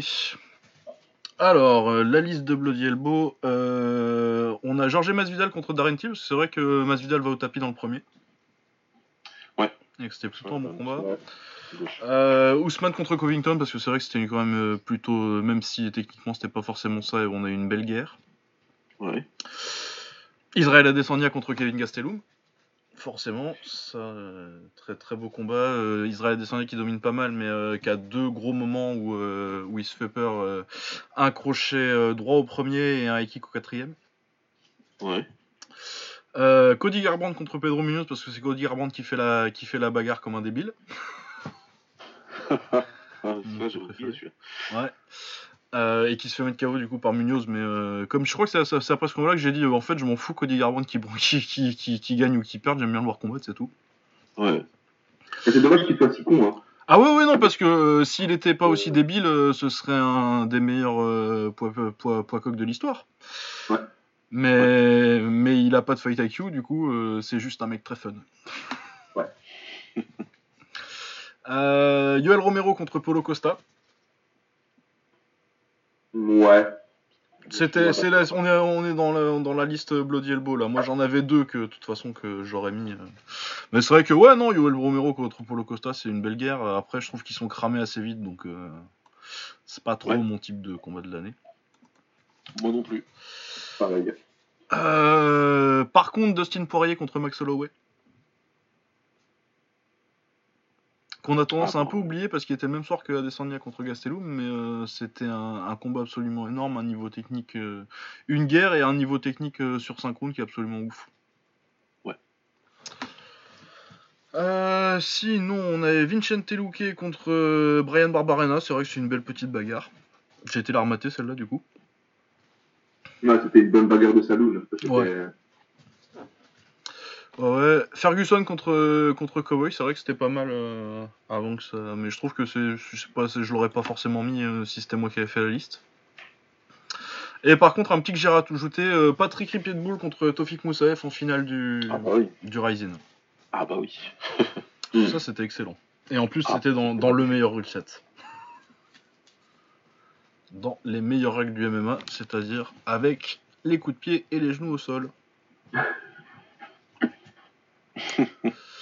Euh, voilà, sinon moi il y a vraiment euh, une hésitation entre deux, les autres euh, c'est des trucs sympas, mais euh, moi c'est soit Descendia contre Gastelum, soit Poirier contre Holloway, et je pense que je vais aller avec euh, Poirier contre Holloway. Ah oui, c'est mon choix. euh, ça a été mon choix sur le site. Et oui, mon, mon choix aussi à moi, c'est pour Holloway. Pareil. que j'ai quand même trouvé plus disputé que Gastelum Adesanya, avec du recul. Et merci. Merci Exactement. ça, parce que c'est totalement vrai. Et c'est surtout ça, cette notion-là qui est importante. Il n'y a pas eu de combat plus disputé et, et plus technique que Poirier Holloway. Euh, en 2019. C'est le compte. Si t'es fan de MMA, c'est un combat comme ça que tu veux. Il manquait des amenés au sol, peut-être. Il y a des gens qui, qui, veulent euh, du sol aussi pour avoir vraiment l'expérience complète, entre guillemets. Mais euh, si tu comprends un peu ce que c'est un combat et que tu vois Poirier contre Holloway, tu voilà, t'as- t'as ce que tu veux dans le combat de MMA en fait. Après, il y a peut-être plus de moments forts dans Gastelum Adesanya, mais sur la continuité, voilà, c'est quand même assez, je vais pas dire à sens unique parce que ça serait décrédibiliser la performance de Gastelum, Ouais. mais j'ai quand même trouvé Adesanya quand même large, largement au-dessus, non, mais quand même bien au-dessus de Gastelum sur la totalité du combat. Il est bien au-dessus. Ouais. Poirier, Poirier Holloway, tu peux regarder le combat dix fois, tu peux le donner cinq fois à Holloway et cinq fois à Poirier en, en ta sensibilité. Il se passe tellement de choses. Poirier part en boulet de canon. Holloway, tu te dis comment il va faire pour sortir du premier ou du deuxième. Au final, il sort du premier et du deuxième. Ensuite, il, troisième, il fait du Holloway, mais le quatrième, Poirier se laisse pas faire. Enfin, il se passe tellement de choses. Les deux, le cardio est là, le- la technique est là, le- le- le- l'anglaise, les, les- le, le kick, le kick. Enfin, il y a tout ce qu'il faut. Il y a, il y a- il y a rien à dire, quoi. Ce combat-là, c'est un combat de ouf. Ouais, C'est ça, c'est de exactement ce que tu disais, Diego, avec le combat qui est disputé. Euh, Adesanya, c'est euh, Adesanya Gastelum, c'est euh, un combat qui est dans l'ensemble. euh, T'as des longues plages qui sont dominées par Adesanya et des gros moments pour Gastelum, alors que euh, Poirier Holloway, c'est la bagarre et un niveau technique atteint dans une- aucune autre guerre cette année. Ouais. Pendant tout le combat, quoi, pendant 25 minutes. En fait, qu'est-ce qui a tendance à un peu biaiser le- l'avis des gens sur Adesanya Gastelum je pense que les gens avaient, avaient tendance à croire que le combat serait beaucoup plus à sens unique et qu'Adesanya ferait une démonstration, tandis que Gastelum, justement, il a, il a quand même surpris pas mal de monde sur ce combat-là, du moins en touchant pas mal Adesanya, et donc je pense que c'est ça qui, qui trompe un petit peu la vie générale des gens. Sinon, le combat est quand même... Ouais, Je suis 100% d'accord avec toi parce que ça a, ça a tellement influencé le fait que, que Gastelum est comme ça, c'est que, un, les gens se sont dit, ils ont préféré se dire, bah en fait, Easy, il est pas si fort que ça, il est naze parce que Gastelum il a seul touché plein de fois et du coup, Whittaker va le mettre en l'air. Ça a été ça en fait, si tu veux, le, la lecture des gens. Alors, déjà, un, moi, Gastelum, c'est pas un combattant que j'ai jamais dit qu'il était extraordinaire, ce mec-là. Par contre, il a certaines qualités qu'il va savoir utiliser si jamais tu le laisses faire. Ça a été l'erreur d'Easy il a laissé faire, il a laissé casser la distance, il, est resté à, bonne distance de la gauche. Donc il a su toucher Easy deux fois. Le high kick, bah voilà, ça c'était du inattendu, d'imprévu, de ce que tu veux. Et, derrière, il a pu capitaliser. Par contre, derrière, ce qui fait Easy à Whitaker, c'est c'est, c'est, que- c'est quelque chose. Donc, euh, clairement, il y a eu, ça a été, le combat, il a été y a, il y a un gars qui a été sous-estimé dans le combat et le combat il est en même temps légèrement surestimé. Ce qui se passe, c'est que le, il- le, le combat il termine super bien en termes euh, d'émotion, de ce que tu veux. Les mecs ils se font la Ouais. guerre dans le cinquième, sauf que Gastelum il est cuit, il est cuit aux patates dans le cinquième. Et, euh, et, et tu sais juste pas comment ça se fait que. Ouais, bah c'est ça, mais t'as plus, de, plus de gros moments dans Adesanya euh, marquants euh, dans Adesanya Gastelum que euh, Poirier ou Max Holloway. T'as pas vraiment de. Tu te rappelles de tout le combat euh, en général et pas de moments en particulier en fait. Ouais, voilà, dans il y a pas Dustin de moment Poirier. particulier. Tu te dis Poirier il est parti vite, machin, etc. Mais Max il revient bien. Enfin voilà, il y a plein de choses. Et même si Poirier, il euh, Max il les prend bien, dans le premier, il en prend des bonnes et il titube bien. Mhm. Tu te dis putain c'est chaud, mais je pense pas qu'il va descendre là. Ouais. Et quand il va revenir, ça va être problématique pour Poirier. Et c'est ce qui se passe, etc. Tu vois. Donc euh, c'est vraiment un putain de bon combat. Vraiment. Et si c'était pas celui-là, j'aurais, ça aurait pas été euh, Easy Gastelum mon deuxième, ça aurait été Pitbull contre Moussaïef parce que c'était un combat de taré. Ah ouais, non, c'était la folie. Le Rising. euh, Ah oui. C'était bien le tournoi du Rising cette année. Ah, c'était bien quand ils veulent. Ouais, euh, moi, je vais aller un peu contre vous, enfin, contre votre avis. Euh, Tofik Moussaev contre euh, Patrick Pitbull. Et J'ai regardé il y, a, il y a quelques jours de ça, je me, le- je me le suis refait. Et euh, avec du recul, je trouve que le combat, c'est un très bon combat, mais euh, pas de là à postuler au combat de l'année, en fait. Ouais, c'est parce qu'on est des weebs, nous. Non, mais voilà, euh, c'est un combat qui se regarde en live, mais je pense qu'une fois que tu retires un petit peu l'aspect live du combat, ça perd un petit peu de sa saveur. Ah, mais c'est possible, ouais. Mais de toute façon, ça fait ça avec beaucoup de combats aussi. hein. Clairement, c'est un, event au Japon. avec Ouais. toutes les règles. Donc déjà, moi, je pars avec un billet, mais pas possible. Alors si en plus les mecs qui sont dans le ring, ils décident d'utiliser les armes pour lesquelles ils sont venus, moi, euh, les émotions me perdent. Je, je veux bien croire que si je le revois demain, je le- l'estime un petit peu moins bien. Enfin, voilà, c'est parce que j'avais regardé le combat euh, avec du retard. Et donc, j'avais vu sur, euh, sur le groupe La Bagarre, justement, que vous parliez de, de ce combat-là comme un potentiel fight of the, fight of the year. Ouais. Et donc, euh, voilà, j'ai été un petit peu déçu de. Ouais, non, mais ça fait, Voilà. ça fait souvent ça quand t'as Moi, ça m'a fait ça en anglais cette année avec euh, Inoue contre Donner. Ouais, putain, merde. Ah, c'est bien que tu dis ça. Bon, on en reparlera.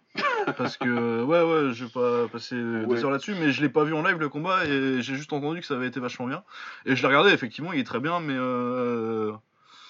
ouais, j'ai perdu l'aspect du live et le fait qu'on m'ait dit avant qu'il est très très bien, j'avais des attentes assez hautes et finalement, il les a peut-être pas euh, tout à fait atteintes, quoi. Il y a ce petit phénomène-là. Ouais, bah moi, tu... c'est marrant, c'est marrant, c'est marrant ça, parce que c'était euh, c'est le combat de l'année que j'ai choisi pour le site, mais j'ai décidé de changer parce qu'il y a y des imbéciles- il y a des imbéciles qui ne changent pas d'avis, mais ça, vous le découvrirez dans le prochain épisode de la rétro en anglaise. Ouais. Et ben, du coup, on va pouvoir passer euh, au chaos de l'année. Ouais. Alors, euh, encore une fois, c'est la... déjà. Ouais, c'est- ouais. on en a eu des beaux. Encore une fois, c'est la liste de Bloody Elbow, hein, pour être inclusif, parce qu'il y en a que j'aurais pas mis. Alors, on a euh, Andrade, qui- on a Andrade qui qui met un, un énorme slam à Rose Namajunas pour prendre le pour prendre le titre. Celui-là, il était gros. Euh, Raymond Daniels euh, avec son truc, euh, son, son, son direct du droit avec un spin avant. Qui met KO Wilker Barros. C'est celui-là que j'aurais pas mis. Évidemment, enfin, que ça fout là. Ah, c'est spectaculaire. euh, les gens, ils aiment bien quand ça tourne. Je peux pas mieux dire. Ouais, non, mais ouais. C'est tout, c'est c'est spectaculaire. Wilker Barros, c'est personne, mais on s'en fout. Ouais, voilà, c'est pas grave. Euh, ouais, non, moi, la, la compétition, ça compte. euh, qui est en face, à qui tu le fais. Euh, Jorge Masvidal qu'on- qui met le genou sauté à Ben Askren en 5 secondes. Forcément, tout le monde l'a vu, ça, celui-là, je pense. Euh, toujours dans les genoux sautés, euh, Movlid Kaibulaev euh, qui euh, met KO Damon Jackson. Ça, c'est au PFL. Et c'est vrai que celui-là est très beau comme genou sauté. Il est même plus pur, je trouve, que esthétiquement que, que Masvidal contre Askren. Ouais. Je sais pas si tu vois lequel Ouais. c'est. Je vois, je vois, je l'ai vu quand on, justement, quand on faisait pour Ouais, c'est bien. Ouais, il est vraiment très beau. Il est même pas en avançant en fait, il est sur place et du coup euh, il rentre pile de- pleine tête. euh, il, est vraiment, il est vraiment superbe. Ouais. Euh, Douglas Lima, celui-là je l'aurais mis. Douglas Lima qui met KO Michael Page. Bon, Michael Page fait la droite la plus mauvaise, une des plus mauvaises droites que j'ai jamais vues de ma vie pour prendre ça. Il a les pieds ultra écartés et il balance ça de, de la poche de son jean. Mais du coup, il prend un gros low kick et euh, il tombe sur le côté. Et euh, Lima le, le chope quand il est en train de se relever avec un magnifique petit uppercut. Pour le déconnecter, c'était très sympa. Euh, le high kick de Shevchenko sur Jessica Eye aussi. Ouais, ah oui. il est, il est très très sale. Il est très très sale. Le KO de Masvidal sur Thiel encore. Ce qui est vraiment euh, ouais, l'enchaînement. euh, c'est crochet. Techniquement magnifique. Ouais, crochet du gauche. C'est crochet du gauche, ouais. Crochet overhand parce qu'il change Ouais. de garde en avançant. Ouais, c'est euh, ça. Une grosse carotte à Thiel qui n'a pas du tout vu le truc arriver. Ah non, il n'a rien vu venir. Super. Et euh, Anthony Pettis qui met euh, un Superman Punch euh, et qui déconnecte euh, Stephen Thompson. Ah, Il y, y en a eu des biens On- cette on année entend de le sourire, hein. Ouais, ouais. Celui-là, Ah, t'es heureux de l'annoncer, celui-là. j'ai l'impression. Ah oui, non mais sérieux. C'est pas moi, Euh, c'est Bloody Elbow qui l'a mis. C'est pas Par contre, il en manque un quand même. Je Ah. trouve. Ah bah vas-y. C'est Celui de Kevin Lee sur euh, Gregor Gillespie. Ah, je suis tout à fait d'accord. Celui-là, il est très très sale. Je Ah, suis tout à fait d'accord. ah, ah, ouais, ouais, non mais. euh, Complètement d'accord, parce qu'il m'a fait hésiter en plus. Là, Ah oui, celui-là, non, non, il il- podium, quoi, donc, euh, Il est très Moi, il m'a sale. fait crier hein, en live. hein. Je vais... Ah De toute ouais. façon, je l'avais dit. Moi, j'ai crié. ouais, clairement. Tombé, il s'est fait tuer. Enfin, il s'était fait tuer. Ah oui, Bah, non, non, non, il l'impression que son âme quitte son corps, en fait. c'est- Ah ouais. Ah ouais, il- Avec, avec la coupe, ça arrange pas, tu vois. C'est ça le problème de faire ces coupes-là du combat. Ah ouais, parce que quand tu fais le mettre KO, les gens ils s'en rappellent après. Ah bah ouais, ouais. t'es- La boule à zéro, les mecs, pour combattre. La calvitie. Non, ça va. Je... Ah, je ne dirai rien. Euh, ouais, non, c'est vrai que oui, euh, Kevin Lee contre Gillespie, euh, c'est le gros oubli de cette liste. C'est pas de ma faute, c'est Bloody c'est parce que je, c'est parce que je prépare pas les émissions moi-même. Mais ouais, non, non, c'est vrai que je l'avais oublié celui-là et euh, qui mérite fort. Bon, bah écoute, bah Diego, quel est ton KO de l'année? Ben, ça se jouait justement entre Kevin Lee euh, contre Gillespie et Masvidal contre Askren. Et euh, sans grande surprise, ben, c'est Masvidal contre Askren par rapport aux implications que ça entraîne, euh, par rapport à la rapidité du KO, la violence, les deux trois coups qui suivent euh, après le coup de genou sauté. Donc euh, pour moi c'est Masvidal contre Askren. En plus ça met fin à la série d'invincibilité de, de Ben Askren quoi. Donc euh, Bah sa carrière même. hein. la carrière hein, clairement. ouais. Enfin non, il prend Maya après, ouais. Ouais mais bon après ça sa crédibilité on a quand même pris Ouais, un, ouais, ouais, un sacré coup. Mais oui, c'était fini, c'était c'était fini à ce moment-là. C'était fini à ce moment-là. Euh, ouais, Baba? Pareil. Ouais, pareil, hein, Masvidal. bah, ouais, on va casser le suspense tout de suite. Moi aussi, c'est Ouais, Masvidal non, contre, euh, contre Askren. Je tourne le truc dans tous les sens, comme je t'ai dit, euh, Kevin Lee, il m'a fait, il m'a fait, il m'a fait gueuler euh, chez moi. Euh, le, Adesanya- le Adesanya Whitaker, j'aime bien. Ah oui, c'est vrai qu'on a pas, je l'ai pas mis. ouais, Ah, c'est l'a vrai qu'il est bien. ils l'ont pas mis. Ouais, c'est vrai. Non, il y a eu plein de beaux KO, pas de souci, mais tu- c'est, pour moi, c'est pas envisageable de pas le donner à Masvidal Askren. Le, le- le KO en lui-même, déjà, c'est un truc de ouf. Moi, c'est réminiscent de ce que Kid Yamamoto avait fait, et Kid Yamamoto, euh, comme vous le savez, c'est une grosse place. euh, Contre un lutteur olympique aussi, tiens d'ailleurs. dans mon cœur contre un lutteur olympique, tout à fait. C'est pour ça que c'est très très très similaire. Et surtout ce que ça a amené derrière en- dans le game pour Masvidal, euh, ça a créé une nouvelle star, etc. Machin. Enfin bref, il y a trop- beaucoup trop d'implications avec ce KO pour pas pouvoir euh, donner à ce KO là. Quoi. Bah ouais, c'est ça, parce que moi, euh, c'est vrai que Gillespie me fait hésiter. J'aime beaucoup celui de Kaiboulaef, de au, au PFL, là, parce que je le trouve ouais, vraiment ouais, magnifique. Esthétiquement, je trouve que c'est le plus beau cette année. Euh, Celui de Shevchenko sur Rai, il est vraiment pas mal aussi. Et puis t'as aussi, euh, quand c'est Wonderboy et Michael Page qui se font KO, forcément, qui se font mettre KO, forcément j'hésite. Parce que je les aime pas. Mais, mais non, forcément, quand tu te dis...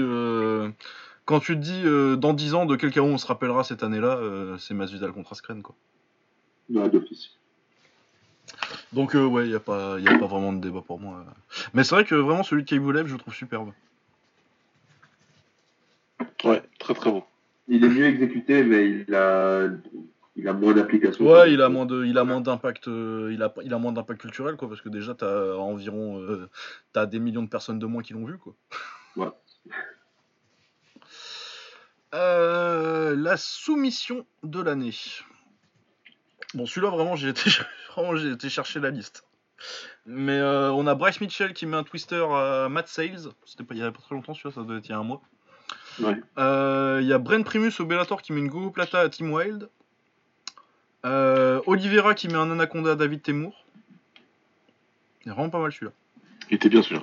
Ouais, puis surtout, euh, ça, tu, tu commences à monter un petit peu quand même dans l'adversité par rapport à des Team Wild et des Mad Sales, quoi.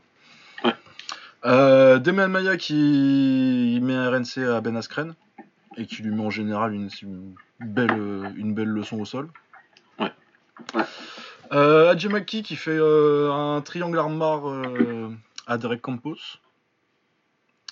Euh, la guillotine de Jack Hermanson, euh, c'est la guillotine bizarre, tu sais, avec le bras euh, qui est vraiment calé sous ton aisselle, le, bras de l'autre mec. Ouais, exact. Bon, c'est celui qui met à David Branch. Euh, Misha Sirkunov qui met une cravate péruvienne à Jimmy. Euh, Masakazu Imanari qui met une, une clé de cheville, bah, parce que c'est Masaka- c'est Imanari.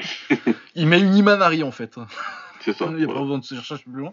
La, la prise elle porte son nom. Donc euh, contre Kwon Won Hill. Et puis ça devait faire un bout de temps quand même Imanari. Euh... C'est qu'il doit avoir 40 piges maintenant.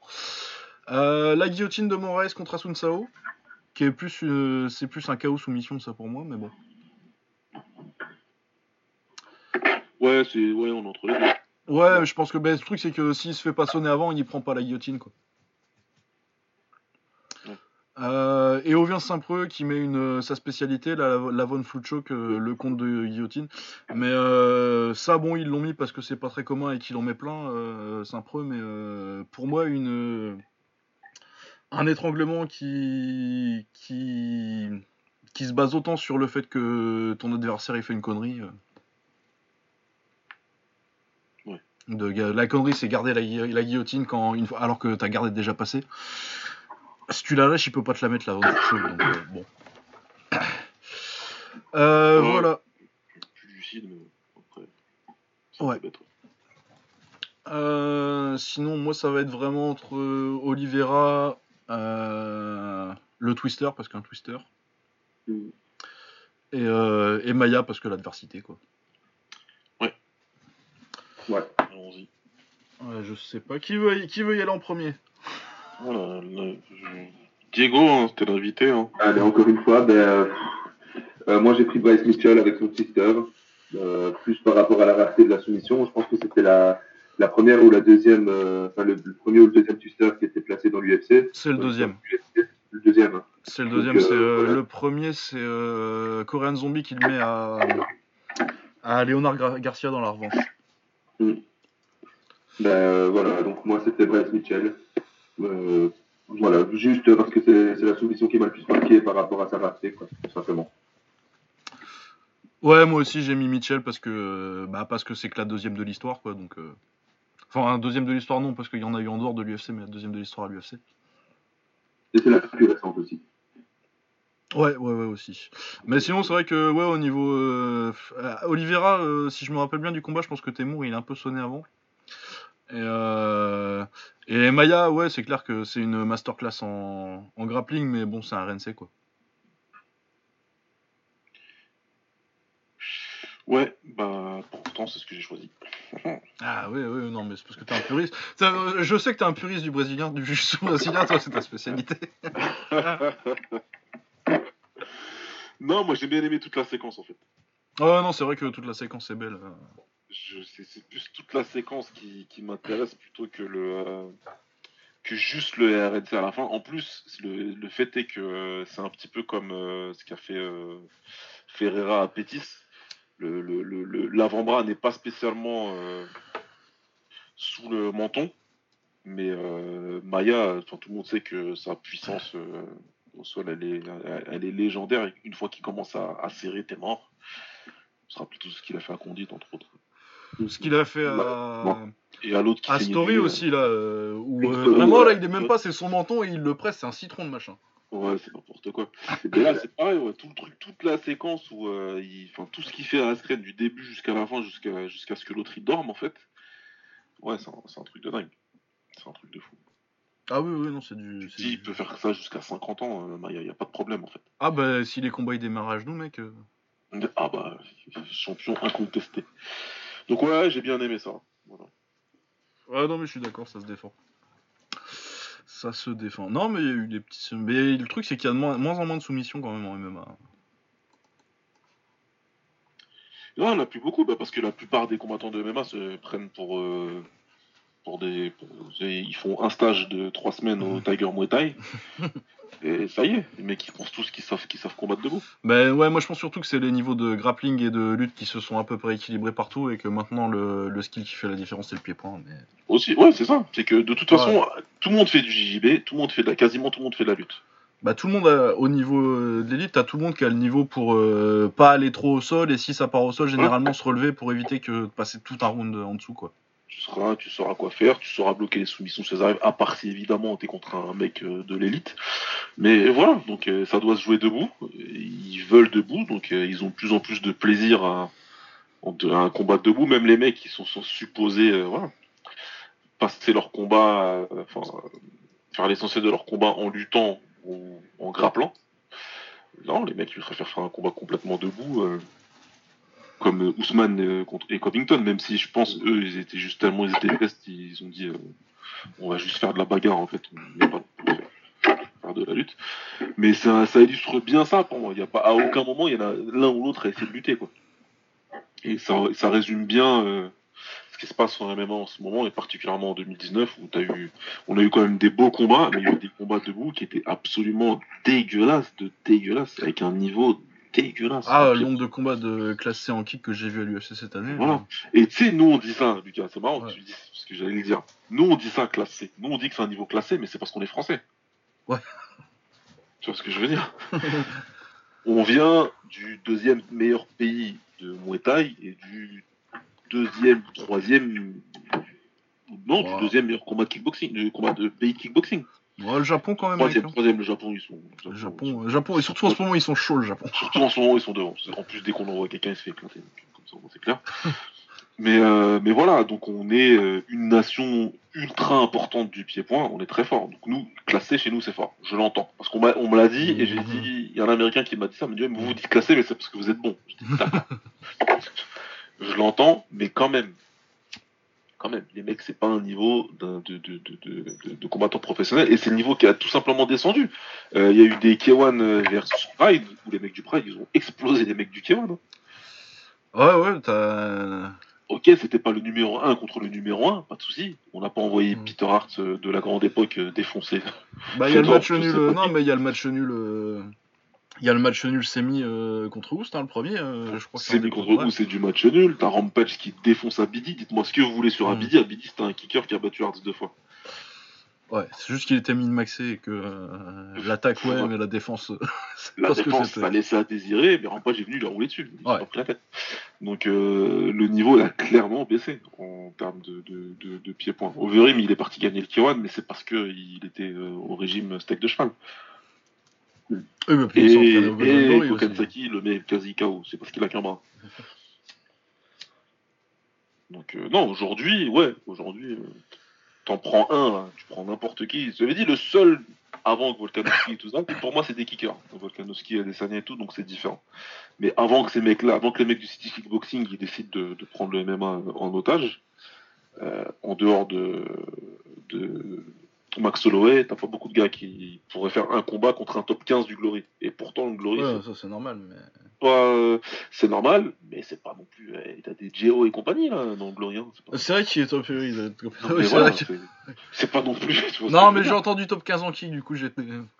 Non, je te dis Glory. Non, top 15 kick, c'est normal. Mais je te dis top 15 du Glory, tu prends les Américains bizarres, je te garantis que tu prends un mec de l'UFC, tu le sors, tu fais 3 rounds en kick, il se fait éclater contre un Geo là. Ouais, ouais et pourtant, euh, voilà. Enfin bref, voilà, c'était la petite aparté là-dessus, mais euh, c'est, je pense, pour ça qu'on voit beaucoup moins de soumissions et que et qu'on est plutôt content quand il y en a une. Parce que moi j'ai quand même ça, j'aime bien. Ah ouais, moi j'aime bien quand il y a, des, quand il y a encore des grappleurs un petit peu. Un petit peu. Non mais là en plus c'était cool. Euh, par exemple le, le Youssouf contre, contre Philippe ce week-end, il y a eu des belles séquences au sol, c'était cool. Ouais, je, je encore une fois notamment sur la Kimura. Ouais, ouais, sur la Kimura et, tout l'échange de fin de, de, fin de premier round est vraiment cool. Euh, ouais, puis ouais, puis de toute façon, moi j'aime le grappling. Hein. Moi, mon premier combattant préféré c'était Genki Sudo. Donc, euh... Ouais. C'était le grappling. Euh, vol de l'année, euh, ils en avaient pas, Bloody Elbow, et j'en ai pas tellement qui m'est venu. Du coup, je sais pas si on va la faire. Je sais pas, à moins que vous ayez vraiment des trucs qui vous ont marqué dans les. Mais j'ai pas de décision qui m'a vraiment ultra choqué cette année. Euh tu me diras, j'ai suivi moins, j'ai suivi de moins près que, que Kick, donc. Euh. Euh, moi, c'est pas forcément une décision de juge qui m'a qui m'a marqué, mais c'est Ben Askren contre Robbie Lawler. Ah oui, c'est l'exemple. Euh, je l'avais plus en connerie de l'année, moi, mais. Vendu. Mais c'est vendu, oui. Merci. c'est pas mal. Hein. Ouais, ouais, non, c'est tout à fait le, le, truc. C'était 2019, ça? Putain la vache. Ouais, non. Début d'année 2019, je pense. Ah ouais, non, mais c'est tout à fait possible. Ah, Skren, euh, il a dû tout faire en 2019, Ouais, non, je crois qu'il a tout fait en 2019, oui. Ah, c'est terrible quand même. Ah oui, c'est en mars 2019, ouais. Je, sais pas, je voyais ça. Je voyais ça. Ajout, ajout catégorie. Pire, pire de l'année 2019, Ben Askren. ah oui, il a, il, a pas, il a pas eu une bonne année, lui. non, non. Mais ouais, non, vol de l'année, euh, Herbin qui, qui fait. qui, qui, qui nique le, la fin de, de Askren contre, contre Lawler euh, très bien. Surtout qu'il aurait pu intervenir en début de combat. Euh. Ah ouais, sur le slam là. Et, euh, L'ascenseur émotionnel de ce combat, bordel. Ouais. Ah, t'étais là en mode Ah ah, putain, il va se faire exposer direct. Ah, le con. Putain. Ah ouais, non, mais il peut l'arrêter en plus, il était KO.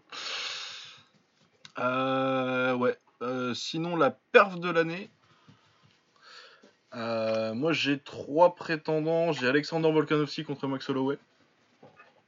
Parce que, euh, bah, je l'ai dit tout à l'heure, c'est une des plus grandes performances que j'ai vues euh, en MMA de ma vie. Et ça commence à faire un petit bout de temps que je mette du MMA quand même. Ouais. Euh, sinon, Israël Adesanya contre Robert Whittaker. Parce que c'était quand même une belle masterclass Ouais. contre un champion. Et Kamaru Usman contre Tyron Woodley. Parce qu'il vraiment il lui a roulé dessus. C'est vrai que c'était impressionnant, putain.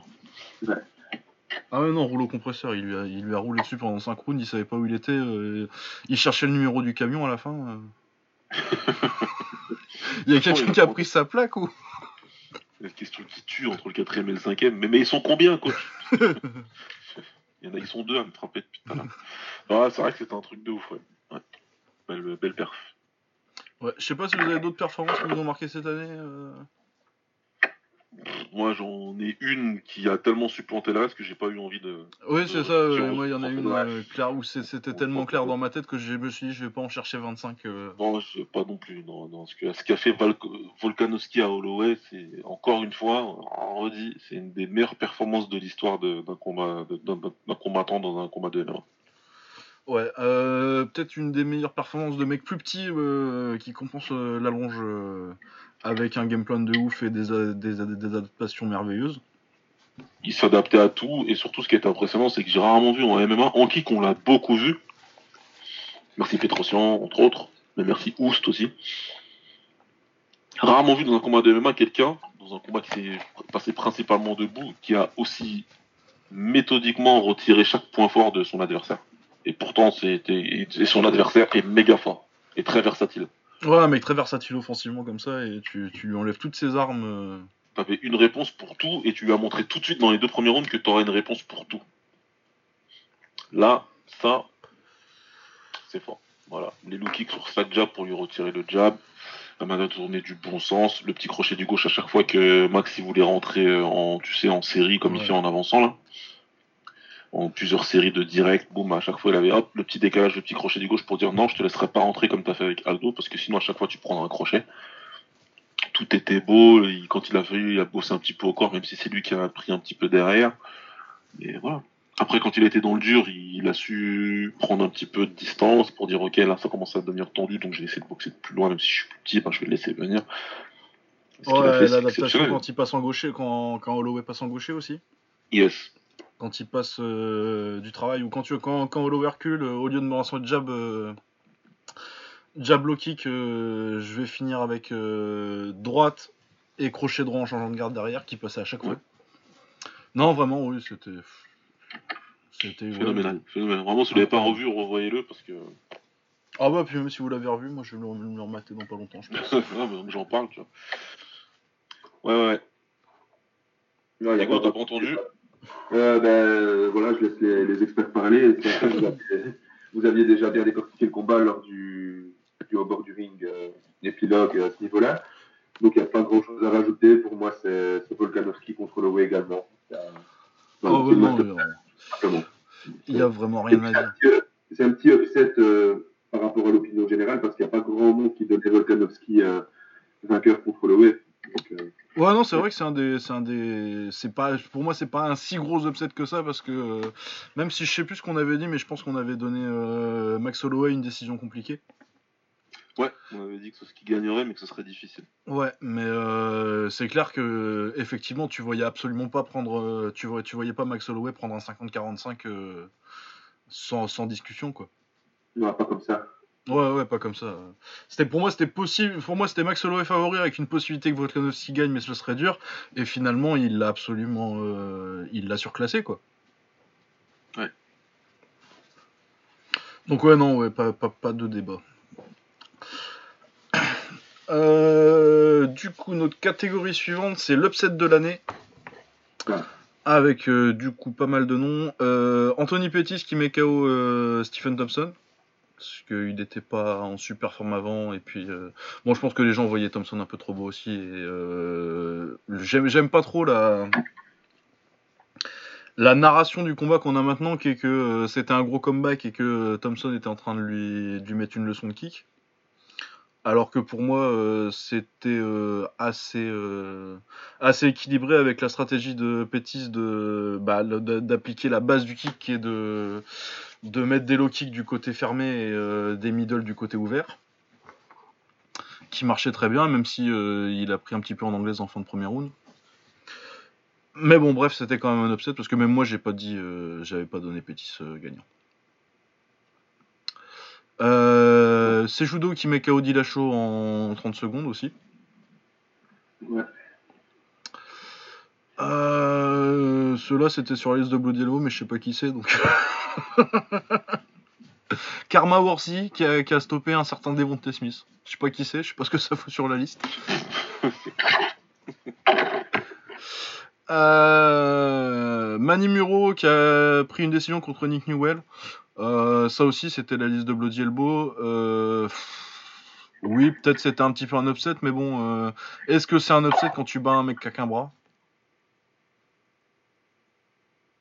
Euh, J'aime j'aime beaucoup Nick Newell. hein, euh, C'est un- Ouais. c'est- c'est une histoire euh, très inspirante. Ce qu'il a fait, c'est exceptionnel. Mais voilà quoi. Pour l'upset de l'année, euh, c'est un peu léger peut-être. Euh, Ousmane qui prend le titre à Tyron Woodley. Moi perso, c'est pas un upset, mais bon. Moi, je, je- pour être, ce que je, t'avais- je l'avais avoué à l'époque, j'avais pas regardé beaucoup de combats d'Ousmane, donc je savais ce que les gens en disaient. Ouais, non, mais c'est vrai que euh, la discussion autour du combat en général, euh, les gens voyaient plutôt Woodley, mais bon, moi j'ai pas. Moi je voyais Ousmane donc. euh. Bah, c'est surtout la manière dont ça a été fait. Je voyais pas Ousmane dominer aussi outrageusement Woodley, en fait. Ouais. Ouais, ouais, non, mais je suis d'accord que. Euh, sur la façon dont ça a été perçu, euh, ça, ça se justifie, mais euh, pour moi, je, je le voyais pas le dominer autant, mais je pensais que ce serait une victoire assez claire. euh, je savais qu'au niveau de l'activité, euh, Ousmane, ça, ça, ça aurait pas trop de problème avec Woodley. Mais bon, voilà. Euh, Walid Zhang qui met KO euh, Jessica Andrade. Ça aussi, peut-être plus pour la manière que pour le résultat. Ouais. Euh, Na- Na- Nastu- Nastukin qui met KO Eddie Alvarez aussi. One. Ouais. C'était un upset quand même. Euh, les défaites d'Aaron Pico. Qui se fait mettre KO par André Corrales et par. euh, je sais plus comment c'est le, le hongrois là. Euh... Ah, merde. J'allais dire Gorbix, mais c'est pas lui, non? Non, non, c'est Borix. Borix, voilà. Parce que Gorbix, c'est Gorbix, c'est euh, c'est en kick ça. Voilà. C'est ça.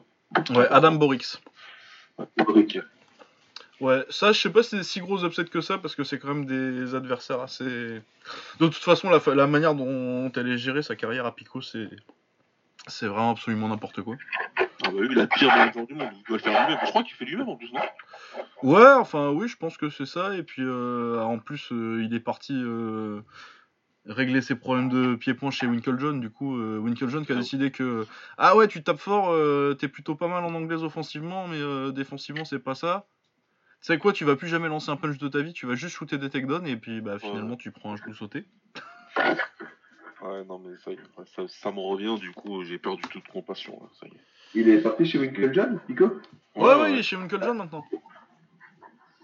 Ce qui est une idée de débile et euh, ce qu'on a bien vu dans son dernier combat du coup, parce que euh, contre Boris, du coup, euh, il décide de. Il, il balance pas un punch, il essaie juste de l'amener au sol. Et du coup, à un moment, le gars en face, en plus, il est plutôt talentueux, il est pas con. Bah, il voit que tu vas jamais lancer un punch même pour masquer ton takedown. Du coup, dès que tu pars pour le takedown, bah, il, te, il te met le genou dans la gueule, quoi. Et il se met KO comme ça. Ouais, non, mais c'est. C'est dommage qu'un talent comme ça euh, ait une carrière aussi mal gérée parce que t'avais moyen de faire quelque chose de grand et euh, mais il a déjà euh, 3 KO, en- il a pris 3 KO en 7 combats quoi. Ouais. Euh, Volkanovski contre euh, Max Holloway du coup euh, dans les upsets de l'année toujours. Euh, ouais bah on en a parlé euh, effectivement, c'était un gros upset. On en a parlé beaucoup il y a, il y a, 3 minutes, donc on va peut-être pas trop revenir dessus. Euh, et Kaya Sakura qui met KO euh, Kyoji Origuchi. Au Rising. Euh, Kyoji Origuchi qui venait de prendre la ceinture du Rising et du Bellator euh, avec ses combats contre. euh, Merde, comment il s'appelle? Son nom m'échappe. Euh, Cal- Caldwell. Caldwell, voilà, Darian Caldwell. Euh, ouais, Sakura qui met KO euh, Origuchi. C'est con pour lui qu'il ait perdu euh, son combat d'après parce que ça aurait peut-être été une petite mention dans les combattants de l'année, euh, Ah oui, oui. Kaya Sakura. Mais ouais, magnifique sa performance contre Origuchi. Il lui fait faire le tour du ring et, euh, et il le met KO. euh, il le choque assez vite en plus. Et euh, ouais, Origuchi qui était. D'ailleurs, je pense que Origuchi c'était ton combattant de l'année en 2018, euh, Baba? Absolument. Voilà, donc très grosse victoire. Et personnellement, c'est ce que j'ai choisi pour mon upset de l'année. Pareil. Same. Et ben voilà, on est tous d'accord, c'est génial. On invite des gens pour pas être d'accord avec nous. Finalement, on est d'accord sur tout, c'est génial. Ouais, pour le coup, sur la MMA, c'était beaucoup plus évident quand même pour la plupart des choix que pour le kick euh, où c'était un peu plus, euh, où c'était plus disputé. Mais, euh, mais ouais, ouais, non, mais là, euh, Origuchi, pour moi, c'était le combat de l'année, combattant de l'année 2018. Il était bien parti pour 2019. Et, euh, et derrière, euh, t'as un, mec qui arrive, qui dont on sait qu'il est talentueux, mais, mais voilà quoi c'est c'est du MMA, etc. Et pourtant, il arrive à, il arrive à, il arrive à mettre KO euh, Origuchi. Donc, euh, c'est forcément euh, l'upset de l'année pour moi. Et puis la rapidité aussi avec laquelle ça a été fait. C'est Ça va, ça va vite, ouais. C'est un peu plus d'une minute. Ouais, c'est vrai. Ça va vite, c'est c'est propre, c'est net, sans bavure. Ouais, y a pas de débat à la fin, quoi. Ouais. Mais ouais, non, non, non, je suis, je suis tout à fait. De toute façon, euh, je l'ai dit, j'étais d'accord. Et c'est vrai quoi, il y en avait pas d'autres non plus, euh, forcément à l'UFC. Euh, Peut-être euh, c'est judo contre Dillashaw, mais euh, qui, qui approchait ce niveau de, de surprise, quoi. C'est vrai. Euh, ouais. Le comeback de l'année, merde, j'en ai pas. Velasquez, il a fait un très beau retour. Qui ça? Velasquez contre Ngannou. Ah ouais C'est vrai que c'était cette année, ça, Bon, putain, c'est j'ai mauvais. oublié. Maintenant que c'est un catcheur. Oh, c'est mauvais. Samir, si tu nous écoutes, Ah oui, non, non, non. Ah. mais- Bah, de toute façon, il doit être content, Samir, maintenant que son idole est, le roi du pétrole au cash. Ah, Euh, ah oui, c'est vrai. Ouais, Ah oui, il est catcheur maintenant. ouais, c'est Ouais. vrai. Et il est à la WWE. hein. Ouais, ouais, non, il, il y a du. Ça se passe bien, apparemment. Ça Ouais. se passe bien. Je crois, qu'il- je, je crois que j'ai vu un tweet qui disait qu'il allait faire le Royal Rumble ou je sais plus quel truc. euh, Quel machin. euh, C'était possible. Enfin bon, bref. Euh, ouais, du coup, comeback de l'année en combat, j'ai pas trop de trucs. J'ai pas, j'ai pas de trucs qui me soient vraiment, qui m'aient vraiment sauté à la tête. Personnellement, j'ai pris Andrade contre euh, Namajunas. Ah oui, très bien, très très bien. Parce que pendant le premier, euh, Namajunas a fait une, démonstra- une démonstration debout. Et euh, voilà. Donc euh, dans le deuxième, elle revient Andrade et, euh, avec le chaos, le chaos que l'on connaît. Donc, Ouais, ouais, le slam énorme là, vu que. Parce que. Rose fait l'erreur de partir sur la Kimura à chaque fois, et du coup. euh, Andrade, comme c'est une mutante, euh, elle la soulève, elle la balance par terre. Smash euh, Ouais, voilà. c'est Zangief la meuf. Euh, ouais, non, très bien, parce que j'ai pas trop d'autres euh, comebacks comme ça qui me viennent à l'esprit. Éventuellement, Alvarez, il en a fait un, euh, son combat contre euh, Bellingham, où il est un peu en galère au début. Il était vraiment mal parti. hein. Il était parti pour faire n'importe quoi avec sa One et au final il a réussi à se rattraper. Mais, mais ouais, ouais, ouais. Non, moi le comeback aussi c'était pour moi. C'était pour moi la leçon. euh, On l'avait dit en plus à l'époque euh, que le premier round que fait Namajunas contre euh, Andrade, c'est peut-être une, une des meilleures performances, si ce n'est la meilleure performance d'une combattante féminine dans, dans l'octogone. Donc de revenir de ça et euh, smash et pas. C'est juste n'importe quoi ça.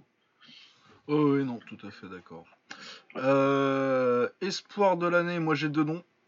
Ils sont français, mais j'ai pas fait exprès. Bon, ben, c'est normal aussi. Ah, c'est normal, ouais, non, non, non, il n'y a, vraiment pas de débat pour moi dans la. C'est même pas une question de, de chauvinisme. euh. C'est Saladin Parnasse qui est euh, devenu champion euh, du KSW. Ouais. Et qui est excellent, c'est un talent ex- exceptionnel. Que ce soit en pied-point ou au sol, il me il m'impressionne vachement, moi. Saladin est Parnasse, tout ce que j'ai vu cette année. euh, Il est incroyable. Ouais, Ouais. vraiment un niveau exceptionnel en pied-point et euh, c'est sa, sa prise de dos, je crois, dans un de ses premiers combats cette année. Où euh, les- la rapidité de la prise de dos au sol, euh, non, c'est un niveau exceptionnel et euh, je, je crois que je l'avais dit la dernière fois qu'il avait combattu quand il avait pris le titre là, mais je pensais pas qu'on reverrait un talent comme ça en France si vite après après du Quénois. Ouais. Ouais, non, t'as tout dit. Et personnellement, je suis plus impressionné par Saladin Parnasse maintenant que j'étais par du à l'époque. Largement. Après, est-ce que Et euh, pourtant, j'étais déjà très impressionné par, euh, par Ouais. À l'époque. ouais. que notre- bah, pas que nous, de toute façon. Ouais. euh, tous les spécialistes du MMA savaient que Duquesne c'était peut-être le meilleur prospect qui était pas de l'UFC. Mais là, par là, c'est c'est- c'est- c'est lourd. Non, on espère qu'il va pas suivre le même chemin, surtout. Ah ouais, ouais. Ah ouais, non, oui, ce serait dommage. euh, S'il arrive à faire le même chemin, c'est fort quand même. Parce que là, je t'explique. Ah oui, parce qu'il est parti loin là. Il va peut-être faire, il va peut-être faire les anges ou euh, du genre. Secte riche nous là, non.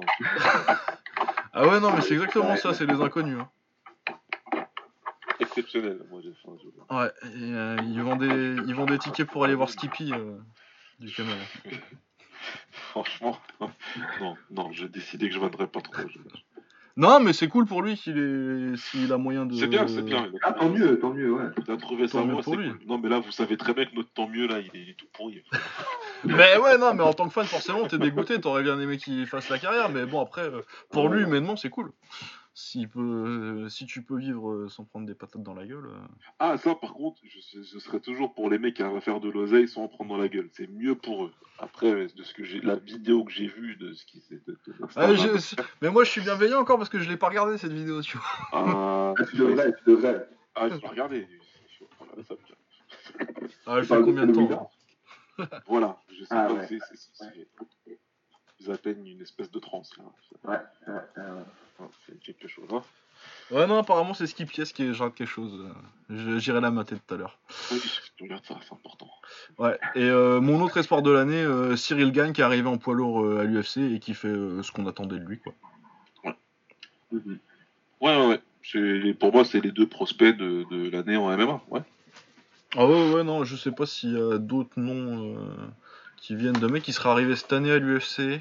J'ai pas trop de.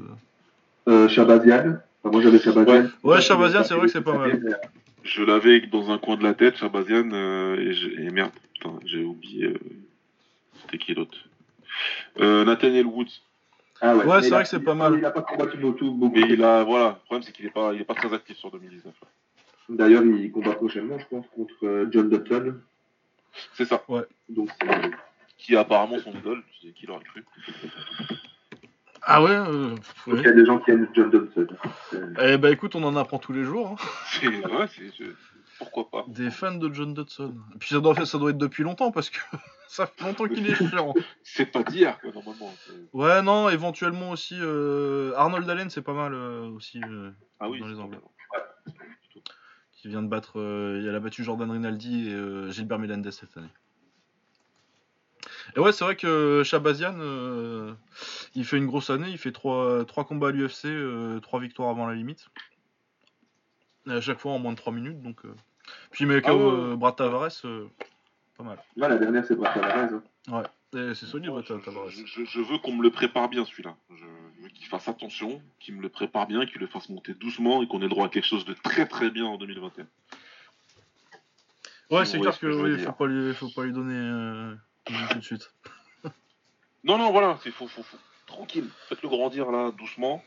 Et si tout se passe bien, on peut avoir quelque chose de très intéressant. Ouais.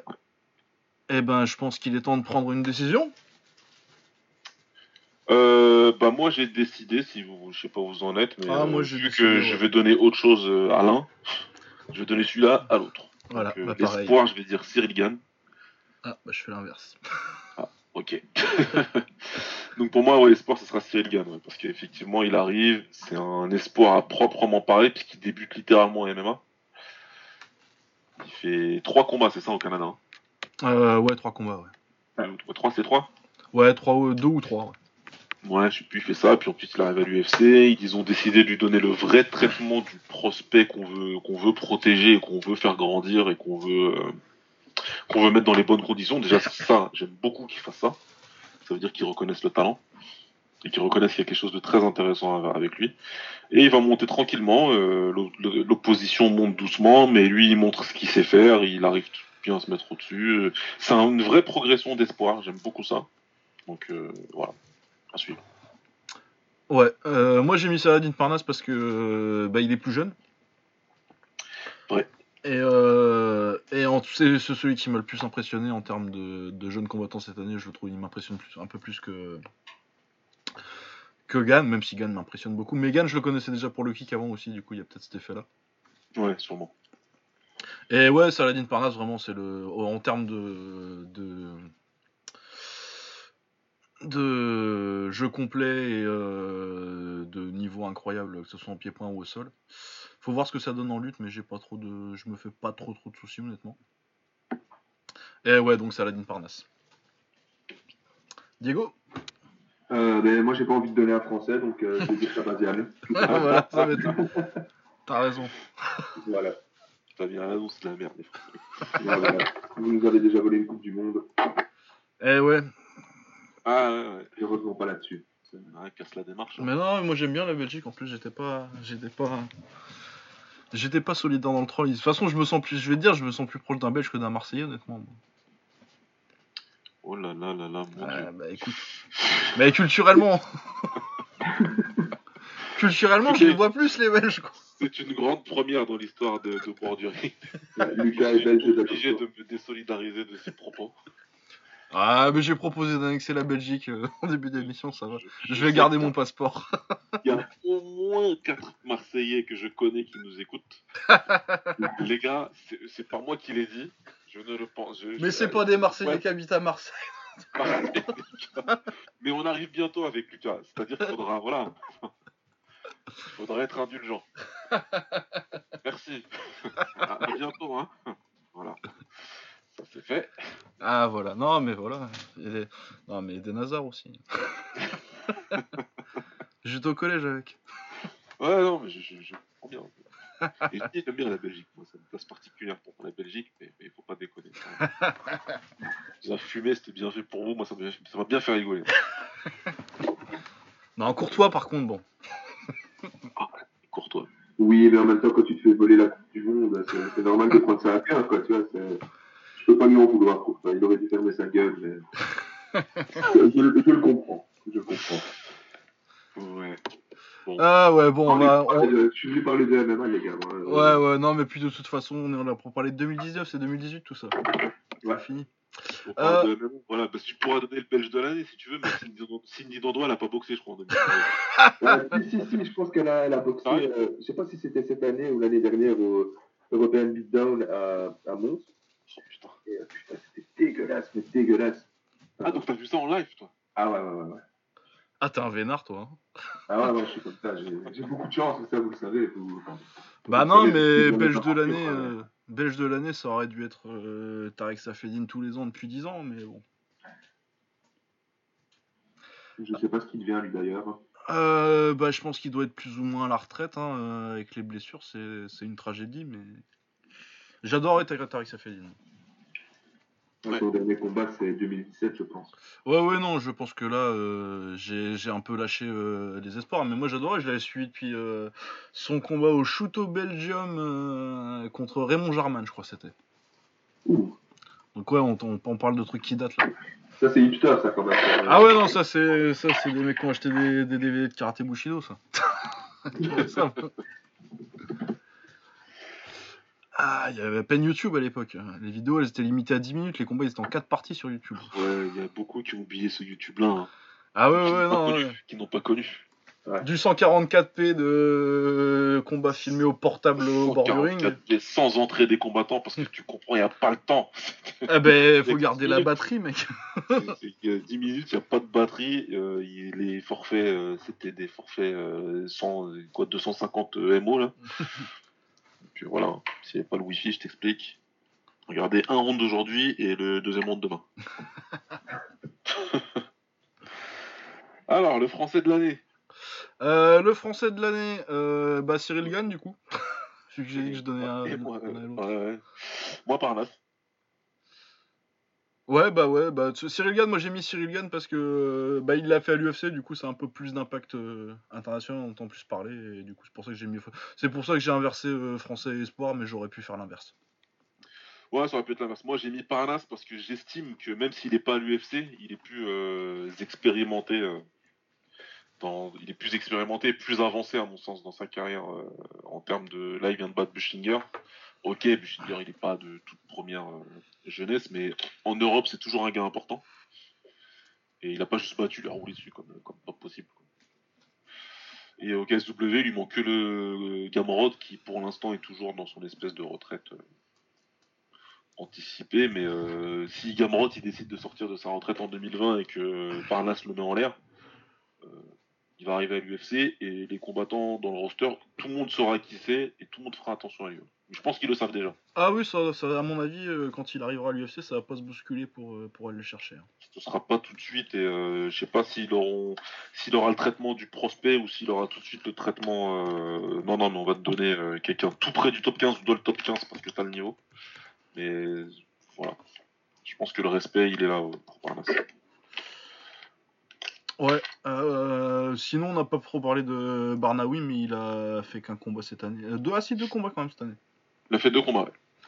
Ouais, mais oui, c'est vrai qu'il est un peu moins marqué que, que, que 2018. Remarque, il avait fait qu'un combat en 2018 C'est bizarre. Il a mis du temps leur tournoi alors. ah bah oui. Ouais, mais ouais, mais sinon, euh, c'est vrai qu'il fait une bonne année et puis il a gagné un million. c'est plutôt pas mal C'est plutôt sympa. Euh, voilà. Moi, je pour cette catégorie-là. Ouais, non, non, non, euh, t'inquiète, on comprend. Non, Cyril Gann. Pour moi, c'était Cyril Gann. Cyril Gann, ouais, ça, se- ça- ça se défend. Non, mais sinon, t'aurais mis objecteur de conscience, c'est pas grave. Euh, le doctorat de l'année, j'ai pas fait. Déjà, il n'y avait pas de liste à aller euh, piquer aux autres parce que euh, y a que nous qui le faisons celui-là. Mais surtout, euh, j'avais quelqu'un en tête dès le début, du coup, j'ai pas vraiment une liste de noms. Du coup, moi, c'est Volkanovski. Docteur Volkanovski là. Ah bah c'est c'est une c'est un doctorat de MMA ce qu'il a fait cette année euh, battre Aldo comme ça et euh, et la masterclass contre Holloway pour moi c'était c'était très clair. voilà Pareil.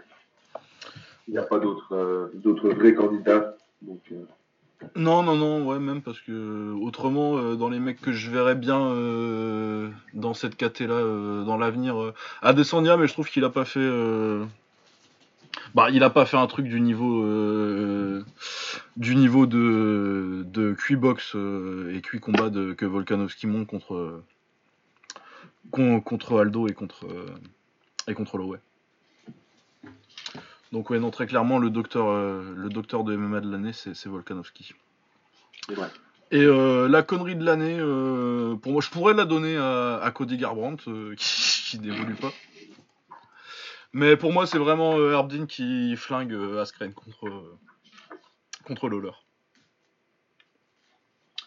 ah là là quelle grosse connerie ouais Ouais. A- Ou alors. euh, Oh, attends, j'en ai d'autres encore. euh, il y a Michel Pereira aussi. moi euh, Ouais, mais Michel Pereira, c'est dans son identité, Ouais. tu vois. Tu tu t'attends pas à ce qu'il fasse un combat intelligent. Ouais, mais quand même une petite mention, quoi. C'est... Ouais, Ah ouais. oui, ça, se- ça, ça se Ça se mentionne. mérite. Il. Euh, Liz Carmouche contre, euh, contre, contre Shevchenko aussi, moi ça m'a énervé.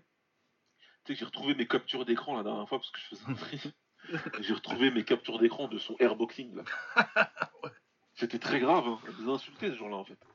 Ah ouais non non c'était de toute façon elle aurait pas gagné même si elle avait fait quelque chose d'intelligent mais euh... ouais non son game plan Pas sur ce problème, combat la là mec elle, elle- elle vient disputer un titre de l'UFC et elle fait du shadow. Alors qu'il y a un adversaire en face d'elle quoi. C'est enfin, C'est très grave. C'était. Ah oui, non, non, c'était-. Parce que je le prends beaucoup plus mal juste quand je vois mes captures d'écran. Donc ouais, ouais, effectivement, ça mérite largement une mention ça. Ouais.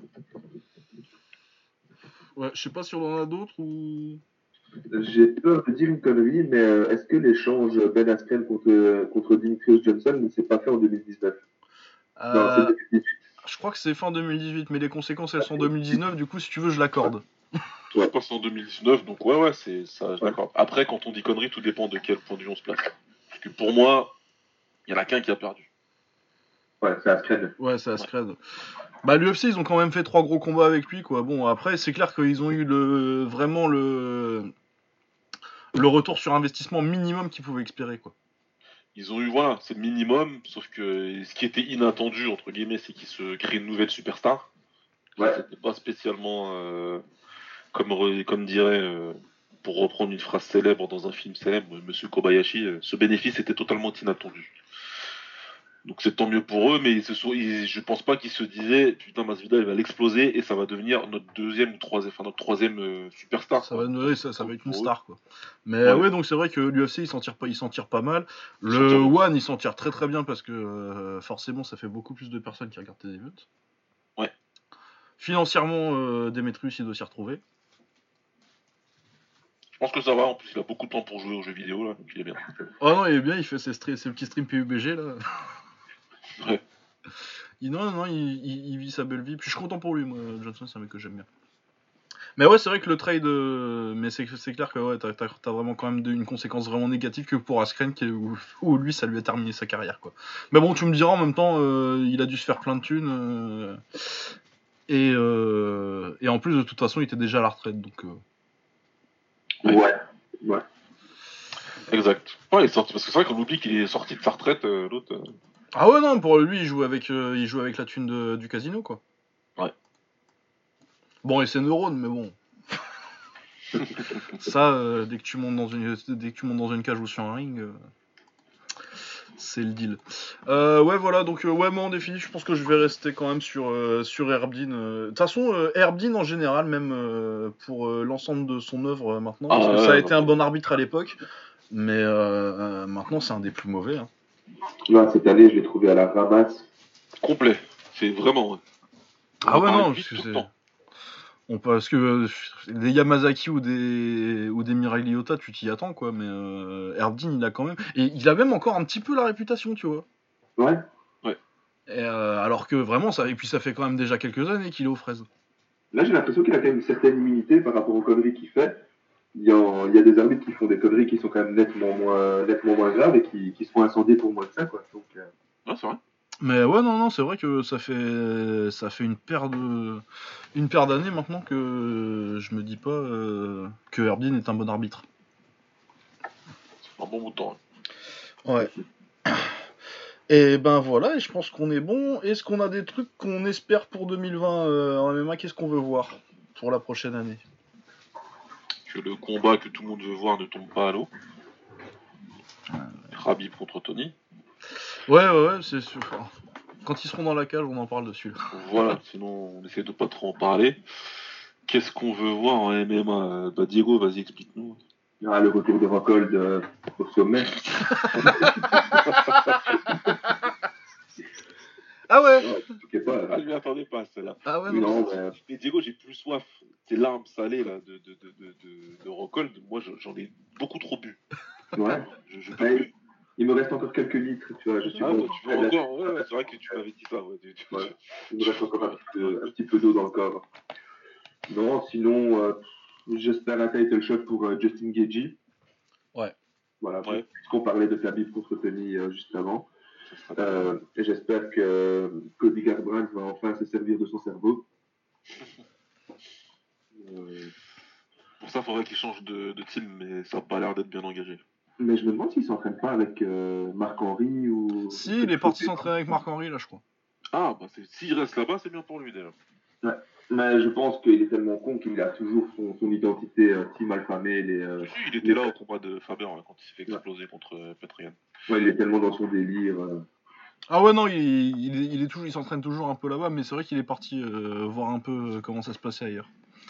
Et donc, tous les espoirs sont permis. Ouais.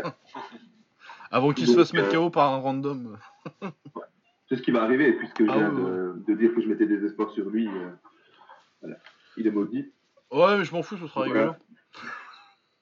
Sinon, euh, plus, euh, peut-être moins d'événements, mais plus d'événements de qualité, parce que pour l'instant, ça quand même pas mal de cartes qui sont assez dégueulasses qui tiennent sur un ou deux combats. Donc, euh, voilà. Mais ça, il faut pas. Ah ouais, moi, les trois semaines sans UFC, là, ça m'a changé la vie, moi. Ça fait du Ouais. bien quand il y a une pause et que, même pour un événement, genre euh, le 246, là, euh, qui était pas ouf sur le papier à part, euh, à part le main event, bah j'étais. Ça faisait un bout de temps que j'avais pas vraiment attendu un event et euh, pas juste me dire, ah bah il y a l'UFC ce soir, bah ouais, comme tous les week-ends, quoi. Et du coup, ouais, c'est vrai que peut-être un peu moins d'events. Et, euh, bon, après, ça m'étonnerait qu'ils fassent ça parce que euh, ils ont des contrats euh, de diffusion un peu partout. Et ils doivent des events, mais, euh, mais c'est clair que, ouais, après, je crois qu'une de mes résolutions, ça va être que des fois, c'est pas la peine de regarder les events. Ah, mais moi j'ai beaucoup aimé ma manière de consommer l'UFC en 2019 et je suis reparti sur les mêmes bases en 2020. Je t'explique, je fais pas des nuits blanches pour rien.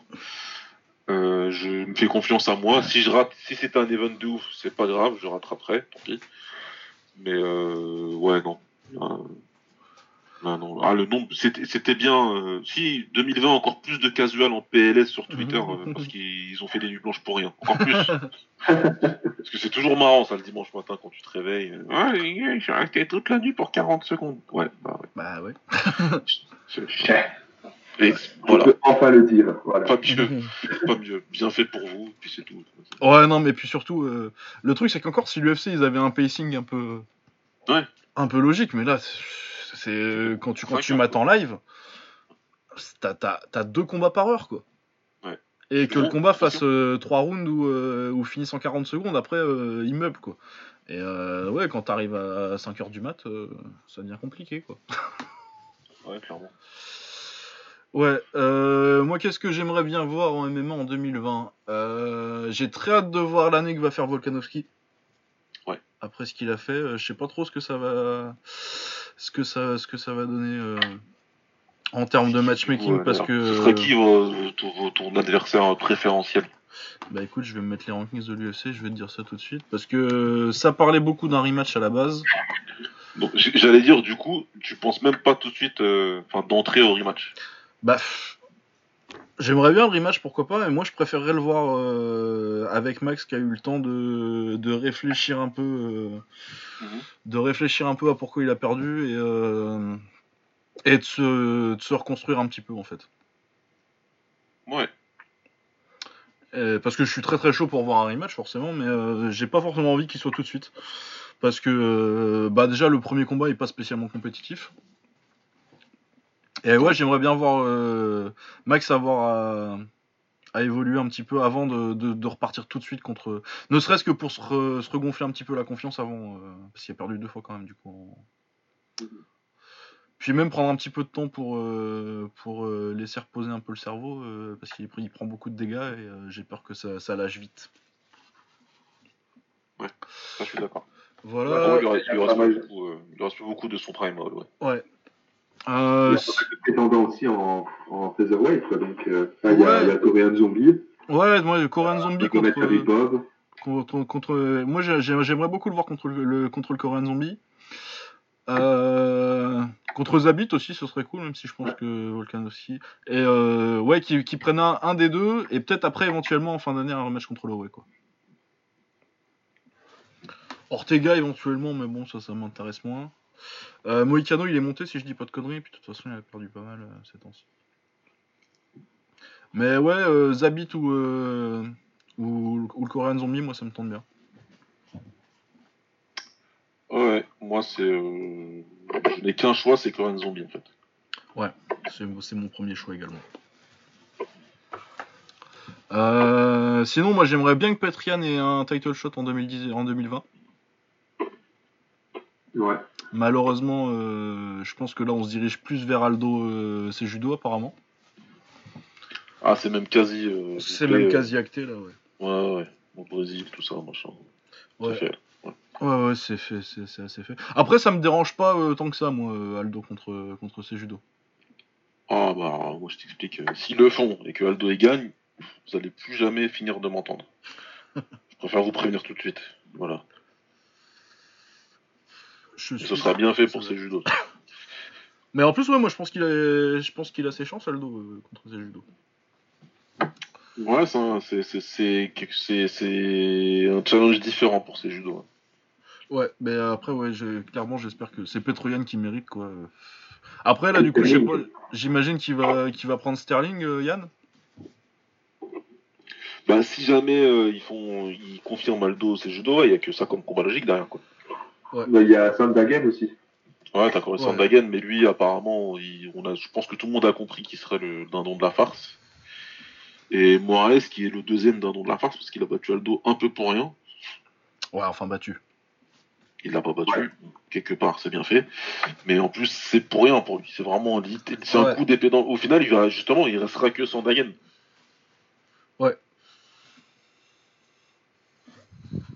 Mais je suis pas sûr qu'il c'était euh, ce qu'il avait envie de faire, Moraes. Oui, non, je pense pas que son plan c'était de. Bah, je pense que de toute façon, s'il prenait Aldo, c'est dans l'espoir d'avoir un title shot, euh, un Ah, title shot le plus vite je, possible. Quoi. je le bats et je, et je retourne essayer de prendre ma revanche. Sauf que là, au final, il, bat, il prend un gros risque. Il bat Aldo euh, sur les cartes alors que la majorité des gens voient Aldo gagnant. Donc derrière, le public, ils sont moins. euh, les- le public aime bien retenir ça. Donc tu perds un petit peu de. De, de, de, euh, popularité, appelle ça comme tu veux. Et en plus, derrière, tu prends potentiellement le troisième match-up le plus dangereux, ou même le deuxième match-up le plus dangereux derrière euh, Ouais, Petrovic. ou pire, tu prends Refonte, quoi. Ouais, enfin voilà, t'es pas. enfin, putain, j'avais oublié en fond, merde. Ah, ouais, c'est ta Refonte, non, c'est une caté de ouf. Hein. Ouais, c'est une sacrée caté. Donc, ouais, il a pas. Euh, moyen, c'est. c'est- Je retire, c'est lui le premier d'un nom de la farce, c'est pas le deuxième. Après, il vient de perdre aussi contre euh, Sejudo, donc euh, Ouais, c'est ça, c'est dur. euh, Bon. mais- ça C'est a encore récent, ouais. Ouais. C'est encore récent. Mais ouais, voilà, chose. Bah, forcément, Adesanya, parce que j'attends Adesanya tous les ans. J'espère qu'il va se styler sur, sur Romero. J'ai rien contre Romero, mais bon. Après- Ah, moi non plus, je l'aime bien Romero d'ailleurs, mais euh, là, voilà. Et puis en 2021, euh, Adesanya contre John Jones. Adesanya, il le fume.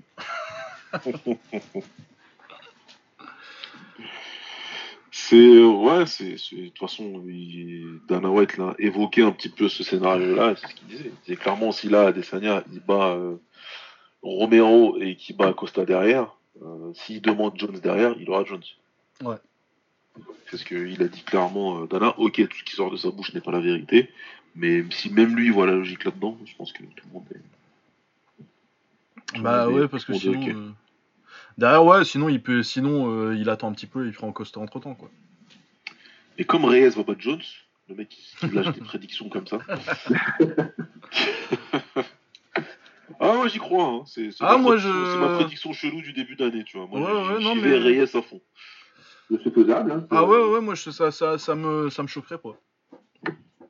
Surtout Vu le Jones voit qu'on a vu. de Jones. Ouais, vu le Jones qu'on a vu dernièrement. euh, Après, euh, il y a Il a toujours. combattu euh, 4 middleweight d'affilée, donc là, il va combattre un mec qui est au vrai poids. Ça, ça va ça lui faire bizarre. mais ouais, non, quand tu vois. euh, Après, on me dira, oui, c'est Thiago Santos et Anthony Smith, mais euh, moi, je suis pas sûr que ce soit que ça, quoi.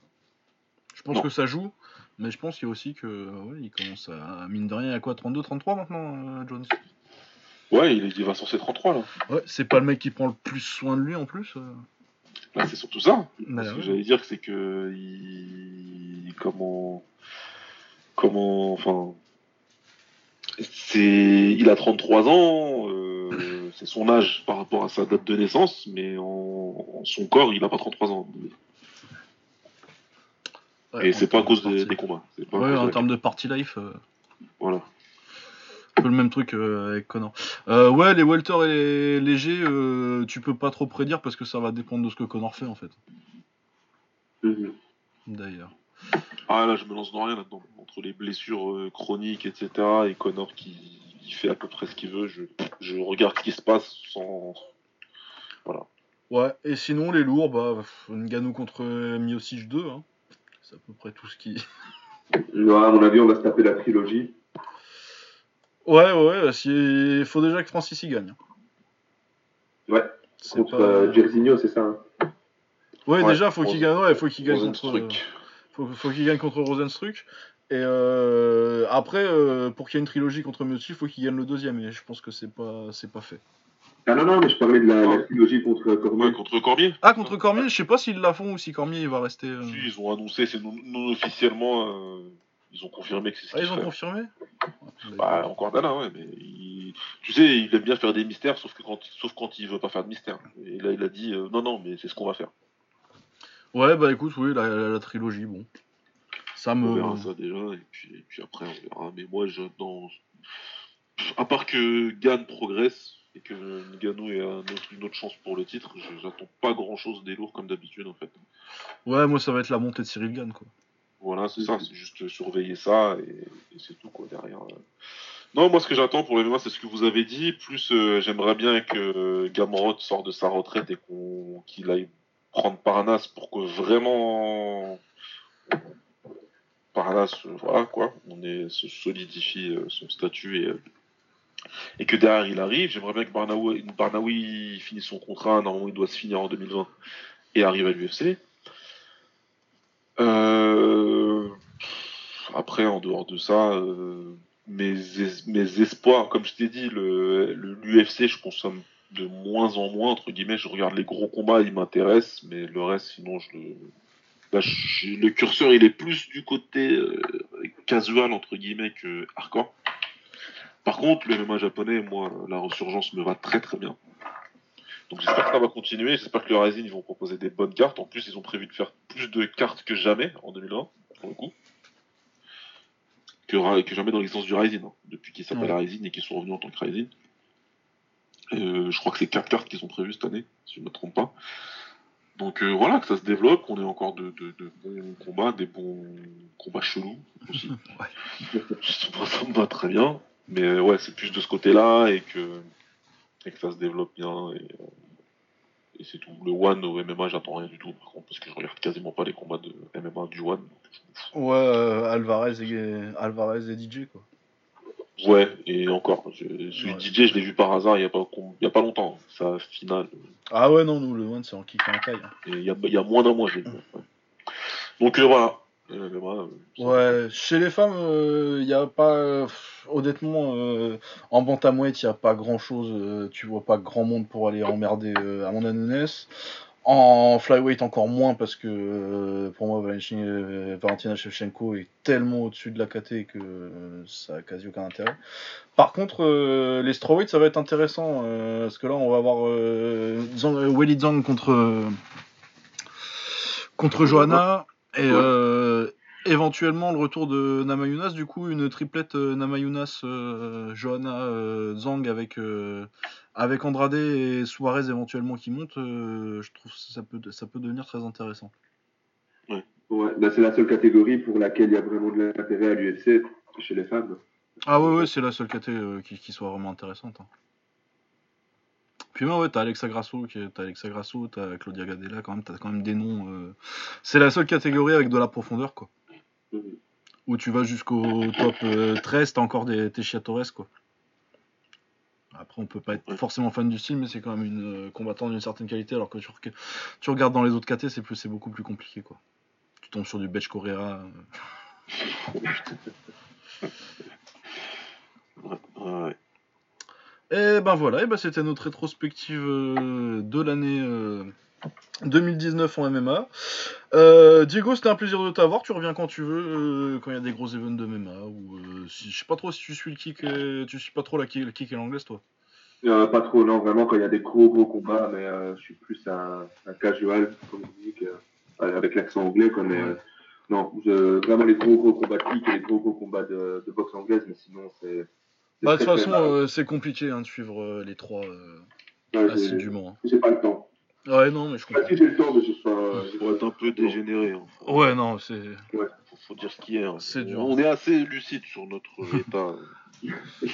Ouais, non, Y a mais puis euh, quand, tu, te- quand tu dois les suivre parce que tu sais que tu dois faire l'émission derrière, tu te rends compte du temps que ça prend vraiment dans une semaine. Et... et C'est vrai que ouais. des fois, c'est un peu dur. Mais voilà, donc euh, un plaisir de t'avoir et puis tu reviens quand tu veux.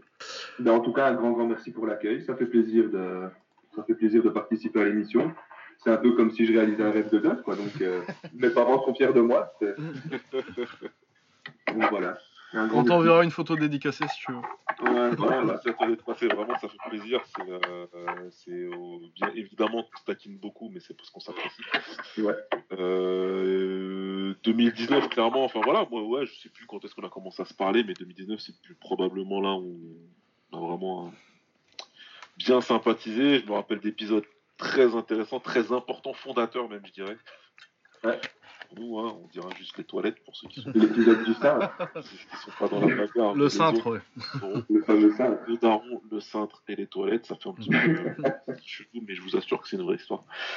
Non, mais en tout cas, ouais, ça fait plaisir que tu sois venu particulièrement, tout comme ça faisait plaisir d'avoir Romain la semaine dernière. Vous êtes des gars avec qui on aime beaucoup échanger, donc euh, que ça encourage tous les autres. Euh, venez, encore une fois, comme d'habitude, le micro est ouvert, la place est là. Si vous suffit juste d'avoir un, compte Skype, c'est pas compliqué. On prend même les Belges, vous avez vu. Vraiment, on est ouvert. Ah, c'est pour les quotas, hein, on va pas se Ouais, mentir. Ouais, ouais, voilà. non, oui. On essaye un petit peu, hein, n'est-ce pas, de, de- de percer sur le marché européen. on prend les Belges. Je crois faudrait que je regarde Et- les stats pour la Belgique, je crois que je peux voir ça. Ouais, bon, ça. mais voilà, non, ça fait plaisir. Vraiment, Diego, reviens quand tu veux. Euh, Merci. pour des votes, machin, etc. Mais euh, avec Et au passage, euh, je m'excuse pour toutes les fois où j'ai toussé et où j'ai parlé dans mon nez parce que je suis un peu malade et donc ça, donne, ça va sûrement donner un rendu dégueulasse. Quoi, mais euh, Ouais, mais c'est pas grave, ils ont Peut-être qu'ils l'habitude. vont écouter le podcast et qu'ils vont m'entendre J'ai tousser. fait, euh, le pod- j'ai fait le podcast pendant un an sans micro. voilà. Eh, on l'a jamais raconté celle-là en live. C'est vrai? Ah, je crois pas, non Je l'ai même pas balancé, ouais, non, parce que euh, Baba il a acheté un micro et il s'est rencontré. Il, il a acheté trois micros, deux, Trois micros. Trois micros et il s'est rendu compte euh, au bout d'un an d'émission que le micro qu'enregistrait c'était jamais le micro qu'il avait acheté, c'était toujours le micro de son ordi. Voilà. Voilà, mais non, je sais pas si on l'avait déjà dit. euh, Non, je suis pas sûr. Je suis pas sûr Ah, j'ai dit, ouais. dit. Euh, effectivement. Donc, acheté ouais, donc, un- Et c'était juste un petit réglage, un clic. Entrée de microphone. Et ça lui a coûté 80 balles. J'ai- toujours pas vendu mes micros, euh, d'ailleurs. Là, ça, c'est les vieux et l'informatique. Hein, Je vais rien dire parce que bon voilà, là j'ai. Ah. Il fallait que j'en place une avant la fin. C'est très Ouais, bien. ouais, non. Fallait ouais. capitaliser. ah ouais, non, mais Clutch, Voilà, le petit buzzer beater là, c'était bien, c'était sympa. Ouais, bien. Je peux vous assurer que le fou rire de Lucas le jour où je lui ai dit, il est légendaire celui-là. C'était énorme. Un des grands moments off euh, de borduring. Un jour, je me mettrai à les enregistrer pour pouvoir les ressortir. je commencerai l'enregistrement dès le début du coup de fil. Sans rien lui Ouais. dire. Ouais, voilà. Euh, du coup, on se retrouve euh, la semaine prochaine. A priori, euh, ça dépend parce qu'on n'a pas encore contacté notre invité. Ouais. du coup, mais normalement, on fera. Il y aura avant la fin de janvier, on aura la la rétrospective box anglaise et puis on, euh, mine de rien, l'actu commence à Ça y est, ça revient. ça revient là. On a eu. euh, De toute façon, janvier c'est toujours un petit peu un petit peu calme. euh, Bah surtout parce que c'est très euh, c'est très euh, US centrique, euh, centré sur les États-Unis, euh, les sports de combat mine de rien, que ce soit l'anglaise ou euh, ou le MMA. Et euh, aux États-Unis en janvier c'est les playoffs de football américain et euh, du coup ils se calment un petit peu sur les events. Pour pas avoir la concurrence. Mais voilà, on, va, on, va- on revient euh, très bientôt à nos programmes normaux. Voilà, portez-vous bien, à plus, et puis à la semaine prochaine. Ciao Salut. Salut